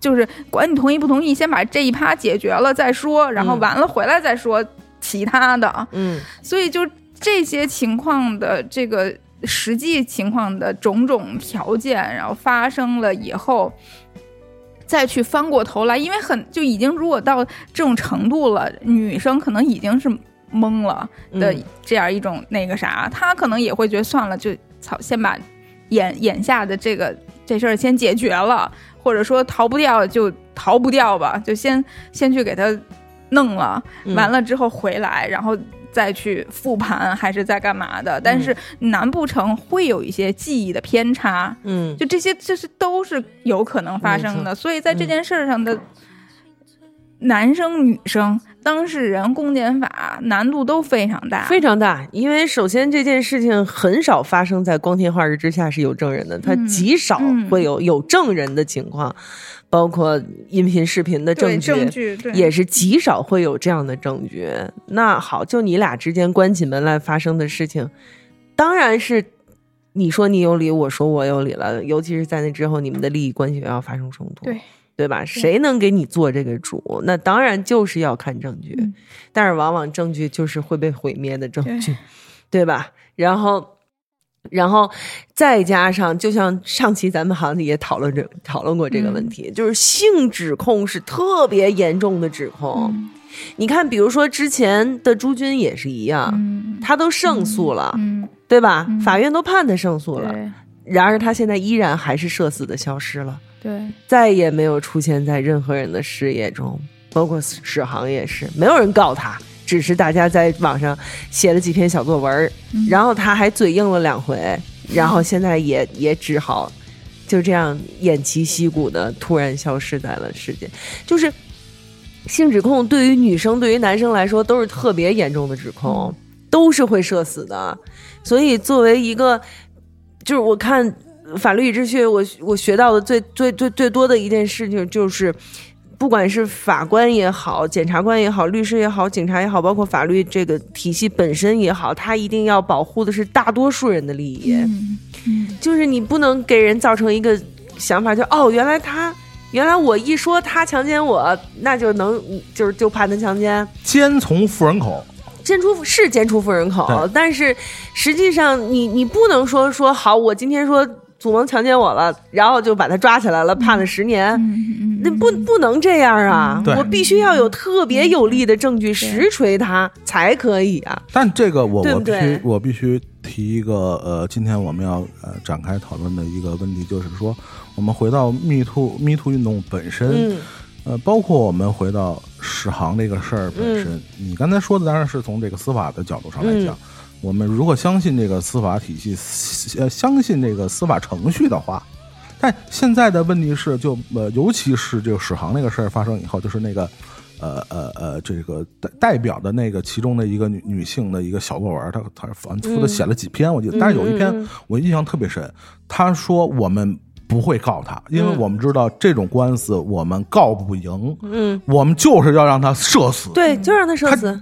摆明了就是说，我们就根本不相信现在的这些法律制度，不是不相信，是法律制度本身就不会支持这样的那就就告诉单。。对，我们就是说，呃，对对，就是他嗯大概意思，我觉得也是差不差不多。对就是说我我不不信不相信这个法律能解决这个问题。嗯嗯嗯嗯，那如果他连法律都不相信的话，那这个事儿可不就成了公说公有理，婆说婆有理的问题？就是这样的事儿。甚至于，我觉得啊，当然我还是我强强调这句话啊，我们和我和史航肯定是没有私交，嗯嗯啊，喵姐我不知道，喵姐有可能跟他史航有私交啊，这个有过几次接触，有次接触吧？因为毕竟是这个呃，还算比较这个比较活跃的一个人物啊。嗯嗯嗯嗯但是我们会发现，呃，公众舆论上开始从呃呃呃容貌攻击、嗯。身材攻击，嗯。包括说文凭造假，说他根本没有什么代表作，反正就是嗯就是踩的一无是处这样的一个方式，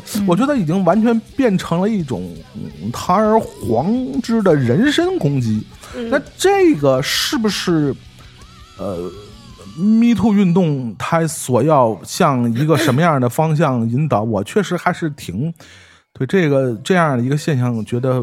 抱一个很谨慎的一个态度，因为你这个就变成了一个就是对吧，就是骂街打群架式的一种方式。我觉得这是他活该，就是这这件事情我不同情他，就是说，就 是因为就是正是因为法律管不了，嗯法律管不了，难道就没办法了吗？这人儿对吧？那就让他社死啊！这个我觉得完全没有问题。但是我我不是说替他说两句啊，难道就是因为你们出来一堆人指责我，甚至我连你们的真实身份都无法确认的情况下，那你就越认为这个事儿是真实存在的吗？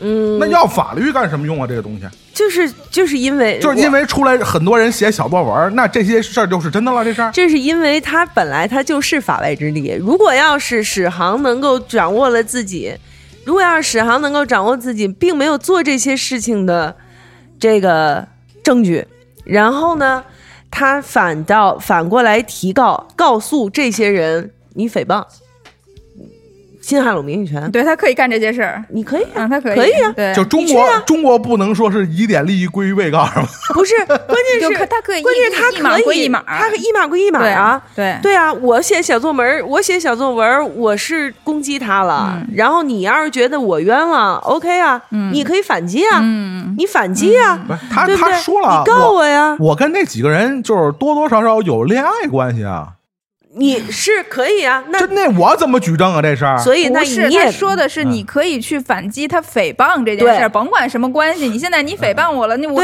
你现在。法律的武器没有办法让女女生们然后能够怎么着，但是法律武器，如果你觉得你可以帮助我，拿起来哎，对对，那现在就是一个问题嗯了。那诽谤又是一个举证难的案例。对呀、对这这一类案子，就跟性侵或者说这个猥亵或者耍流氓 whatever，就是这一类案子都属于举证难。这个世界诽谤我又做那怎那这个事儿，那嗯又咱们这么说，就站在法律的角度。那这事儿对史航公平吗？或者对那些所谓的你刚才说朱军或者其他的那些人，他就公平吗？这事儿就因为那边声音大，那边人多我操！啊。因为为什么现在你觉得生这期节目完了？我跟你说，到现在为止，他该社社死了。我跟你说，随随便，对就咱们就事我论事。我我觉得，我觉得这件事是可以掰扯掰扯的。对啊其实是这样的，就是说你，就是你不相信法律，那你就相信谁声儿大是吧？首先啊，这儿是一个法外之地。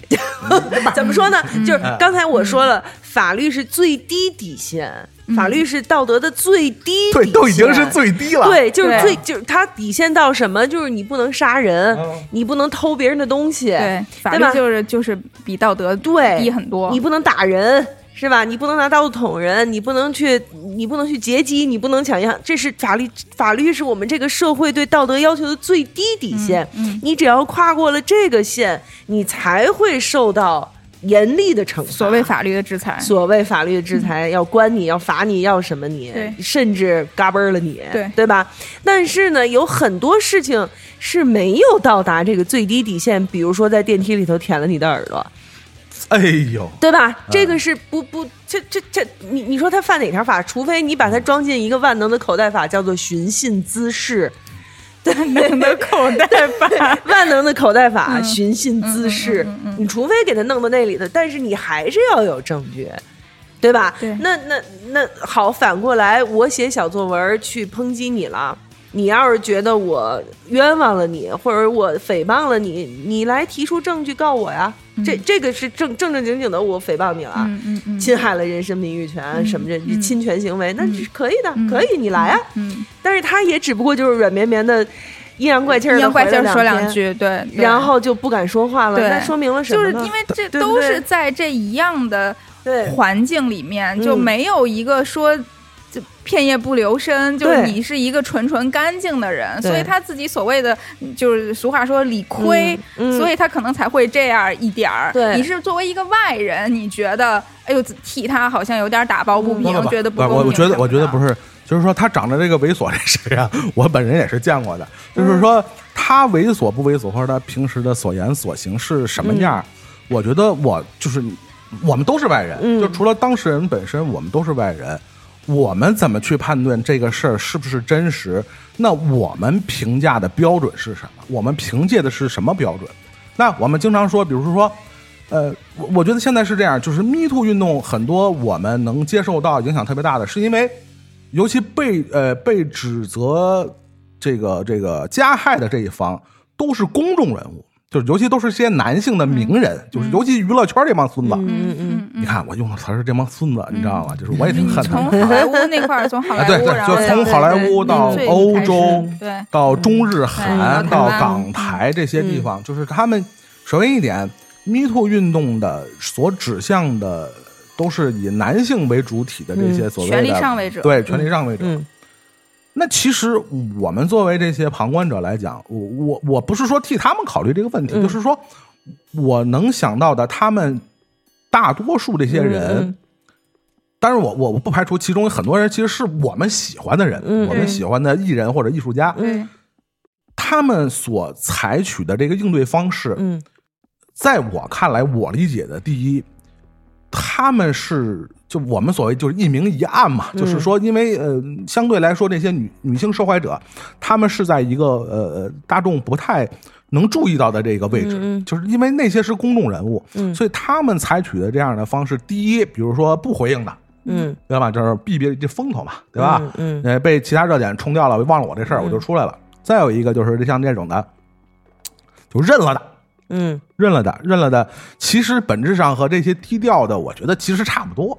嗯。就是认了的呢，我先把这个热度先往下压一下，嗯嗯。省得对方穷追猛打。嗯。然后我认了以后呢，在公众逐渐的把这个视线再转移一段时间，嗯。事件冷却以后，我再谋求，再另求另求他途。嗯。是这样一，再有一个像那种比较弱的回应的这样的方式，其实都是一样。其实我们来想，如果换成是两个普通人，嗯，就像我们两个人，比如相对来说身份比较对等的情况下，嗯。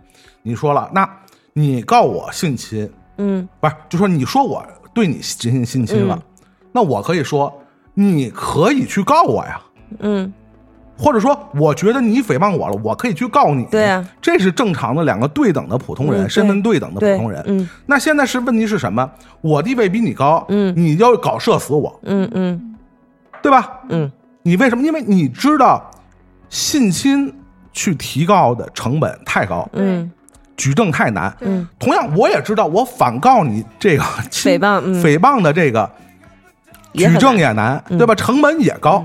那双方在这个对子儿的情况下，嗯。那现在就是说，都是这个受害方对加害方进行射死，利用所谓的嗯嗯 Me Too 运动的这样的方式，让他们射死，因为知道他们是公众人物，嗯。他们要付出的成本比他们要高。嗯。就是我相对来说啊，我不是说光脚不怕穿鞋的我我我不是我不是说侵犯这个事件本身啊，我只是说造成的这个社会影响，给他们造成的利益利益上的伤害，一定要比普通人要大。对，嗯。在这样的情况下，普遍的都在采用的是有效的手段，嗯而这个不能作为公众来判定这个事儿是不是真实，或者这个事儿是真相是什么样的一个依据，你觉得公众想要判定这件事儿那是另外一个问题。对那是另外一个问题。我觉得是这样，就是首所以啊，咱们这么多看过这么多的电影，包括《人间世事》，都在跟我们说，真相这个事情，可能除了当事人两个以外，我们都无从知晓，无从知晓根根本不知道本不重要对我们嗯不 care，、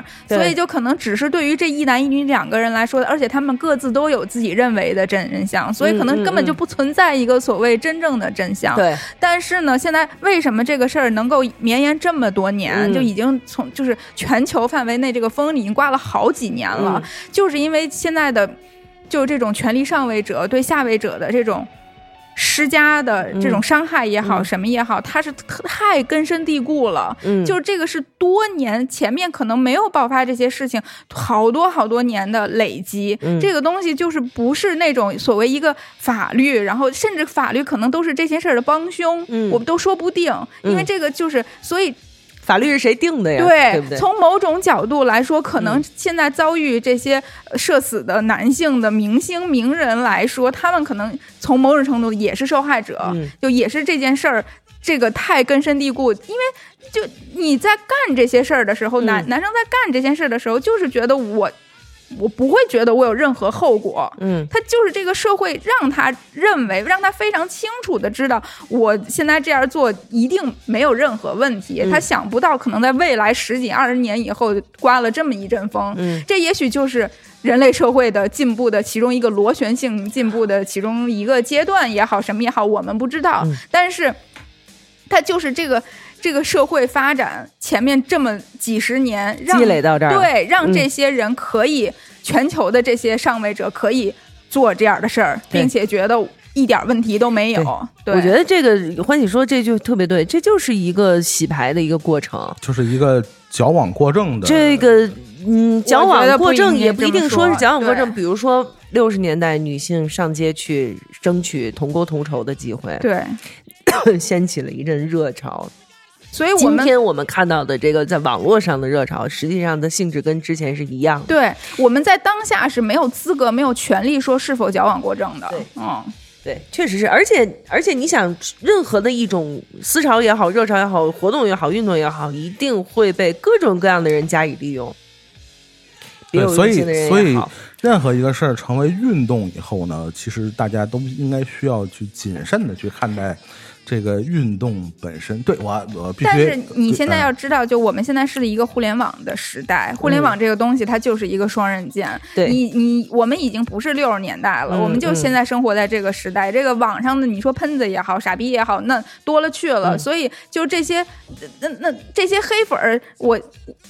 那些网络暴力的，现在还不说 me 不 me too，网络暴力也是随时 随时都在发生的事情啊。那这现在只不过就是刚好有一个 me too，哎，我可以正好我今天不爽，我踩你一脚，我管你是屎行，你还是尿行，嗯，就是 你这就属于所以就是这个意姓氏思。其实其实哎你想，哎其实你想就是这样，网络暴力的，呃，就是它的组合分成什么样的人？比如说，咱还是说这件事儿，OK。首先，我确实义愤填膺，我就是一个正义感很强嗯，对的人，对，我就是觉得我操呀，大傻逼，嗯他霍霍了那么多女孩儿呀，真是大傻，这是第一种。第二种，我确实是经历过这些事儿的女孩儿，嗯，我真的是有过这种被骚扰、被上位者压迫，然后敢怒不敢言，又不敢反抗，而且他还没有对我造成真的能达到我可以告他的那种水平，，就是恶心，我就是恶心，嗯。这是第二种，嗯。对吧？第三种起哄架秧子的，嗯，那这太多了，这样的人。就就起哄架秧子，他就就是就是所有其。所以就是那些人，他可能这儿有一别的事儿，可能跟男男女关系都没有，我一样就是还是会干这哎，可能只是很小一部分那些女性本身是觉得我可能也并没有经历过这些事儿，但是我还是这个现在这个是我的立场，我想要支持他们。你想想，那个被幼儿园里头被老师撞死的那孩子他妈是怎么死的？嗯，对对，不就是同样是这样的一拨人吗？我相信他骂他妈的那波人里头有有百分之八十都骂过史航，对，没错，他一直认为自己就是很正义，所以这就是那帮起哄架秧子的人。但是在嗯。如果他发生在 Me Too 运动里，就会让这样的，就比如说祖盟或者什么，就会误以为或者都是什么萌，都是女的，然后来去干这些事儿，直接骂的。好，然后接着还有，接着还有一些人呢，就是别有用心要利用这件事情。嗯。比如说我是一个大 V，我一定要转发这件事情，表明我的立场。对对对，叭叭叭，我就开始骂人，我连骂十条，我就不信我点赞上不去，我评论上不去，啊对不对？得有人给我赞赞赏吧这。样的话题现在是一个流量密码，流量密码，而且我甚至带 tag，不是，而且我我我甚至看见过一个公众号啊，我不知道算不算大 V 啊，反正好像转发量也不低，嗯甚至看见过这样的说法，就是说，呃，现在比如说国内的这些所谓的女权或者 Me Too 运动的这些呃比较呃呃呃积极的声音，或者是比较呃呃那个踊跃的声音，嗯就是境外势力，就是境外势力为了转移视呃，因为为了为了搞乱我们国内，嗯 所所那个什么的一个一个有有这样的说法，阴谋论的说法，境外势力一直反正就是境外势力嘛。境外势力一直但是。最近有一个有一个事儿，你们发现没有？就是也是一个呃，跟跟那个你们刚才说那个老师老师撞死人那个四川那个嘛，嗯四川哪个？你接着说。嗯嗯就那个嗯偷拍那个、嗯那个那个一个一个老头在地铁里边儿，然后一个有一、一个有个女有四川大学嘛，嗯，就啊应该是偷拍四川大学女生有一个女生说这老头儿偷拍她，对对对然后报报了警了嘛，嗯。当时，嗯。而且也是网网暴这老头儿吧，应该是、嗯。啊，当时，然后这个反正这个也是欺负老头儿不怎么上网，可能是啊，然后后来这个是应该是报警了，好？像是报警，然后警察发现老头儿人家也没没偷拍，对啊，，没偷拍，然后也是搞得，反正就是网络一乌烟瘴气，就是乌烟瘴气。乌烟。瘴气，因为啊尤其微博这个这个平台，它嗯真的是，就现在就是男女对立的这个风气非常严重。男女。对立太好，就是啊，就就是各就这个其实其实也不光是男男女对立，就是你会看到，就是各个身份、各个阶层都在对立。我突然想起那个都在对立。姜思达挨骂，就是有、有有网友留言说，发现他妈 gay 也不是好东西，你他妈再是 gay，你他妈也是男的，男的毕竟像个男的。所以就是你找着了一个由头，我哎呀，骂街这件事儿的成本反而是最低的。我发现真是脑回路清奇啊！骂街的成本最低，收获的收获的这个你说点赞，然后流量，我自己的爽，那收获的打打底，对呀、嗯然后你就挣钱了，嗯。你就你就有钱呀。骂街是能换钱的，朋友们。所以现在有一个比这种上位者 me too 的这个事儿还可怕的一个现象嗯和甚至趋势，就是因为呃女权或者平权这个话题是流量密码了，嗯所以很多人他因为你想。网红大 V 他的一个能力不就是随时有风向，然后就去转转转转向那个推，波助澜，所以他们就会发现，哎，我现在去支持女权、支持平权，我任任任何事儿上我都表明这个立场。然后不只是就是公众发言，也有很多就找对象啊，我自己谈恋爱啊，因为他知道现在女生的觉醒意识都很强，所以我在搞对象的时候，我前面我就经常灌输，我就经常告诉他说，哎呀，我是支持你们的，我特别理解什么什么什么什么什么什么。然后，但是其实做的事儿还是特别操蛋，就这样的。这样的人，他会让女生们更不容易去辨别这个人的本质，然后更容易被骗。对，对，糖衣炮弹，对对对，糖衣炮弹，就他比那些就是堂而皇之的，就是那种嗯大大大大男子什么的，就是更会让女生去相信他是懂自己的，嗯然后会更容易让自己把自己去都打开，嗯然后去去去怎么怎么样，去然后去受伤害。嗯，女权男嘛，我之前不说过那个吗？嗯，对，对女权男是吧？对嗯对对骗炮新形式，对对对 对。就是就是对，反正总之就是你你擦亮眼睛其实是很难的，很难。嗯擦亮眼睛真的是非常难的。你你总是会被蒙蔽，你总是会被，比如说像我，我现在唯一能做的就是不要在网上公开场合乱说话。对，就是在节目里头多两句少两句的，但是我不会把这些白纸黑字的留下来。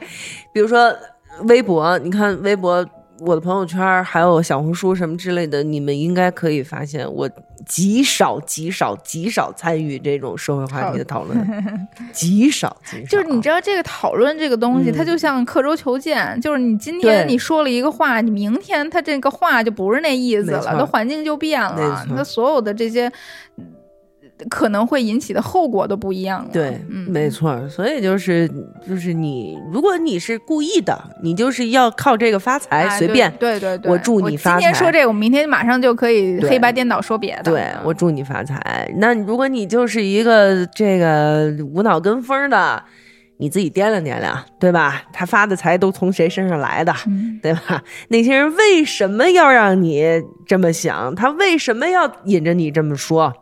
你多想想，是吧？啊，然后你如果是你这个这个这个东西的当事人呢，你得到什么样的后果，你都是活该。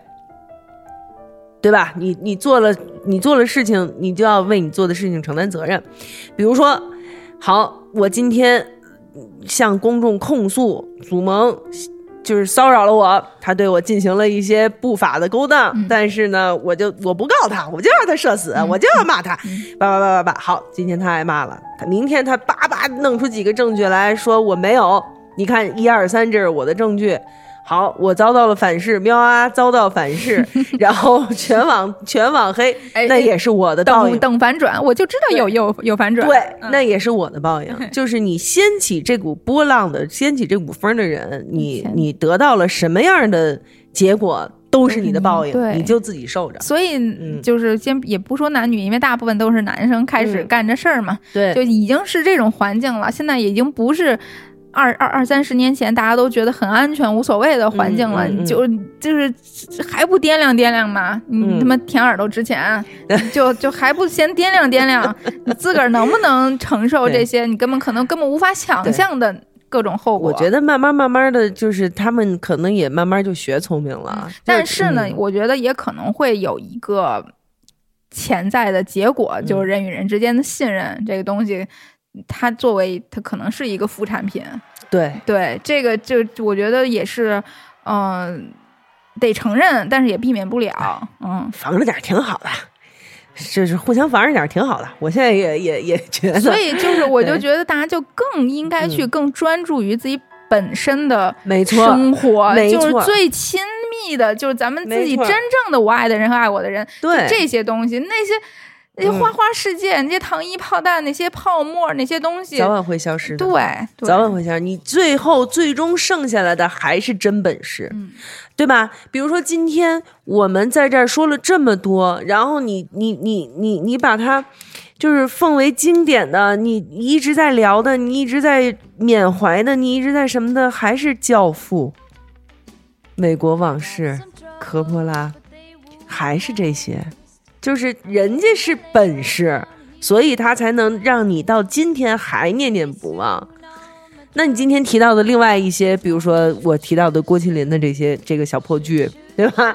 还有那个什么什么呃这个检察官的啊，或者是这其他的一些什么小小电影啊之类的，没准过两年就忘了。少班主也出过事儿，对，哎，没 准啊，对对对，没准过两年这人儿就就忘，这剧就忘了，这团体就没了，这这这就都消失了。但是少班主没糊啊，没糊，啊嗯，没糊，因为他那时候，你知道，我前两天他应该是在听大内啊，还是那个日坛的一个节目，听的挺多呀，啊，你哎，象征是哪个节目来着？大内大内大内，对对上周糖蒜的，他那个 就是胡说八道。啊当时他也是就是在那个节目里，就不是他被骂，但是那个节目的那个争议也很大，就是在讲霍尊的那个时候。嗯他他经常被骂，对，但是那 那一期节目呢，是他跟两个女嘉宾，然后来去聊，然后更多是两个女嘉宾互相骂，他在中间调停什么的。但是就是，所以你想，那已经是两年前的事儿了，嗯嗯。就是这个是咱们今天聊的一样，就就换汤不换药，没错。还是这些东西，而且。也是象征那时候的立场跟祖萌这这次也很像，就就我觉得这个也不怪男性啊，就他们就一定是有，就这个是性别有壁垒的，毕竟他们剪个头发都会被夸。对，这性别是有壁垒的，就会觉得就就必须一定要这样吗？法律就不能公平吗？对他来说公平吗？就这样的话特别那个，对，所以对对就是法律是为了要让大多数人公平，为了要让大多数人公平的时候，可能真的只能牺牲个别人的利益，这个是没有办法的。对，他他只能他只能去呃，就是维护整个社会面的这样的一个平衡，对吧？这这这这这这。这很好理解嘛，对不对？你们都是受过高等教育的人，这是很好理解的事情。嗯所以大家就平时生活里碰见好多事儿，就真的就是说，别听真的风就是雨儿。真的要走到那种打官司的程度，嗯大家都会特别谨慎的，对因为他就还别说 me too，就你打一个。你你告人什么欠欠欠钱不还，嗯或者等等一些很小事儿的这嗯些官司的时候，这个对于自我的成本消耗都非常大，大就会想值不值啊？花这么多律师费，这么多时间精力，然后就为了要回一个公道什么的，嗯，就就就是首先亲身上过法庭当被告的我，嗯我我我以我的亲身经历告诉你们，实际上打官司是相当相当相当耗费人的一件事对情。你哪怕打一个特别小的官司，对，然后呢，你即使上了法庭，法官最后给你也更多是调解。对对对，没有什么什么 什么你输了我赢了之类的这你种。你当是民事案件，的可不就民事，对对，当然了，我们说的是民事案件啊，是吧？然后呢，这个我因为姐夫不是报考，就是考过律师证嘛，嗯包括我们家也有很多认识的，呃家里亲戚也有律师，嗯包括也有认识的一些律师，他们每一个人都会在你向他们咨询我要不要打这个官司的时候，告诉你不要打，嗯，尽尽量不要打官司。嗯对，就是就是就是因为法律其实怎么说呢？他注意自己的言辞啊。他不是所有的人想怎么利用就能怎么利用的东西。那当然了。对是的，它不是所有人想你想怎么着就就能给你怎么着，不是的。对，不是说我自己觉得我靠，我现在的权利受到了伤害，我要用所谓的法律武器保护自己，他最后到了，他可能也保护不了。没错，对，就是这样，还得自己保护自己。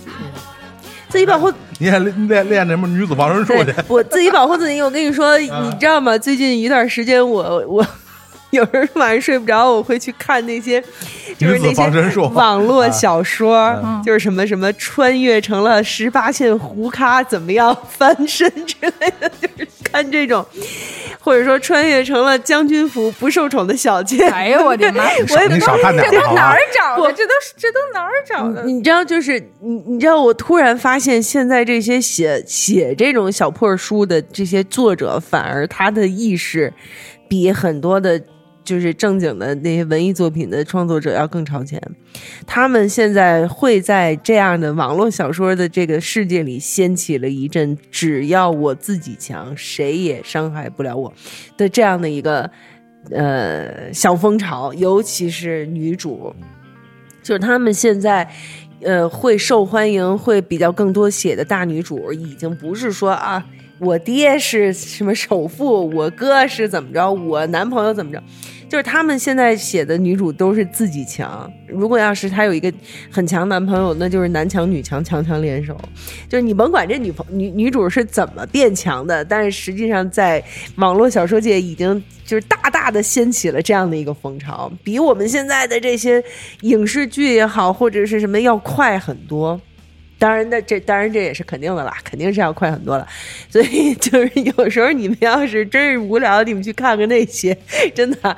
然后那些里面很多的剧情就会体体体现到，就是无知网友是怎么样受到别人的利用，用来去帮助他们达到各自的好也好和不好也好的目的。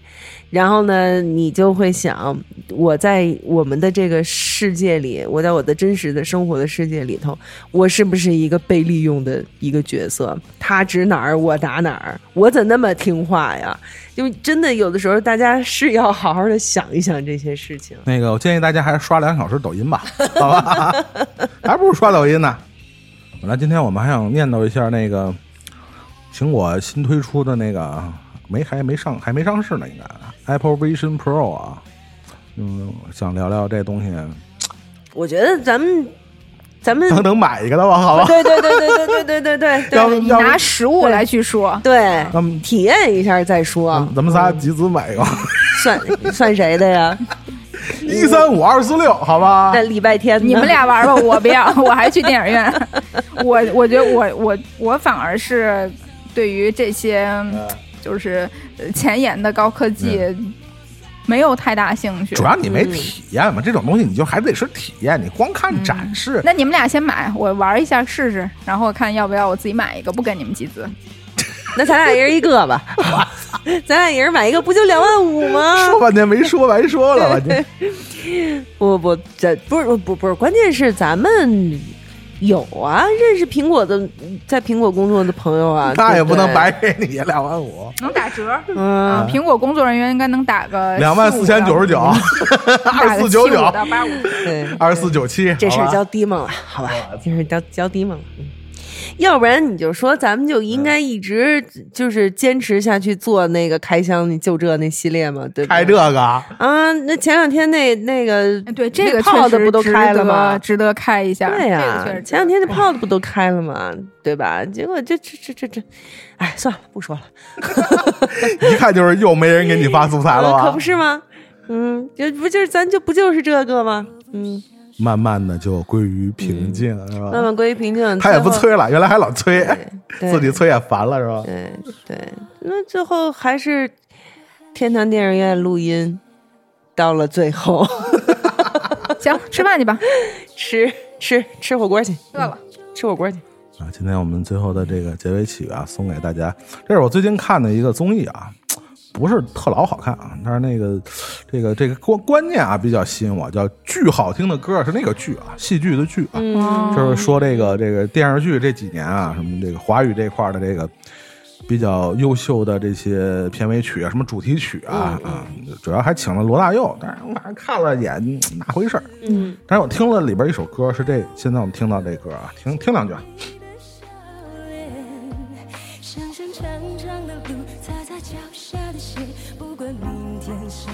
外来妹，外来妹杨钰莹儿，一样的脸。我刚才说一样的鞋，就有有对有一样的鞋，对有那个，我觉得那时候的词儿里真是能写。这是那个 Tia 袁娅维、陈哥他们公司的歌手唱的啊，还还挺好听的啊，就是嗯。嗯，就是我们今天也就是哩哩啦啦给大家聊了一些，奇奇怪怪的事情。对，对对，说了电影有关的啊，也跟有一些电影这个延伸的话题啊，嗯也非常这个欢迎大家积极的跟我们留言互动啊，有哪些想和呃主播们分享的和节目里边希望主播们聊的话题啊，这么有争议的话题，大家还不留言？是是是，快点儿！看看能不能带动一下流量。对呀、骂我骂我骂我。想想骂我的话，请加我们的微信群，我们的微信群叫干嘛你还得加你？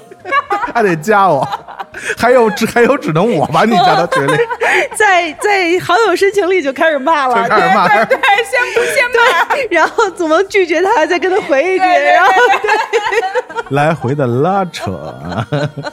对，加加我们群的这个方式啊，在这个微博里找这个天堂电影院的微博啊，这个天堂电影院的呃微博是糖是糖蒜的糖，院是曲苑杂谈的院，置顶的这个二维码就可以骂我，扫这个二维码就可以骂我，把我把我骂高兴了，我就可以把你加到群里啊。我们天、那个群叫天堂第九十八家啊，然后呢，我们的这个播出的平台呢是在小宇宙 APP。在荔枝 FM、在喜马拉雅、网易云音乐，还有苹果的 Podcast 上，都能够找到我们的节目在。在上面的各个平台搜索“糖蒜广播”，然后我们在糖蒜广播的下面叫做“天堂电影院”。嗯，我们的节目已经录了很多期了。希望你们能在这些平台上来能跟我们互动。当然，我们更欢迎的是你们能够在荔枝 fm 和小宇宙这两个平台更多的来和我们互动一些啊。这样的话我们可能会更容易的能够看到并且跟你们有一些其他的回应啊或者是怎样。互骂好吧？那我们就下期节目再见。拜拜。没有你的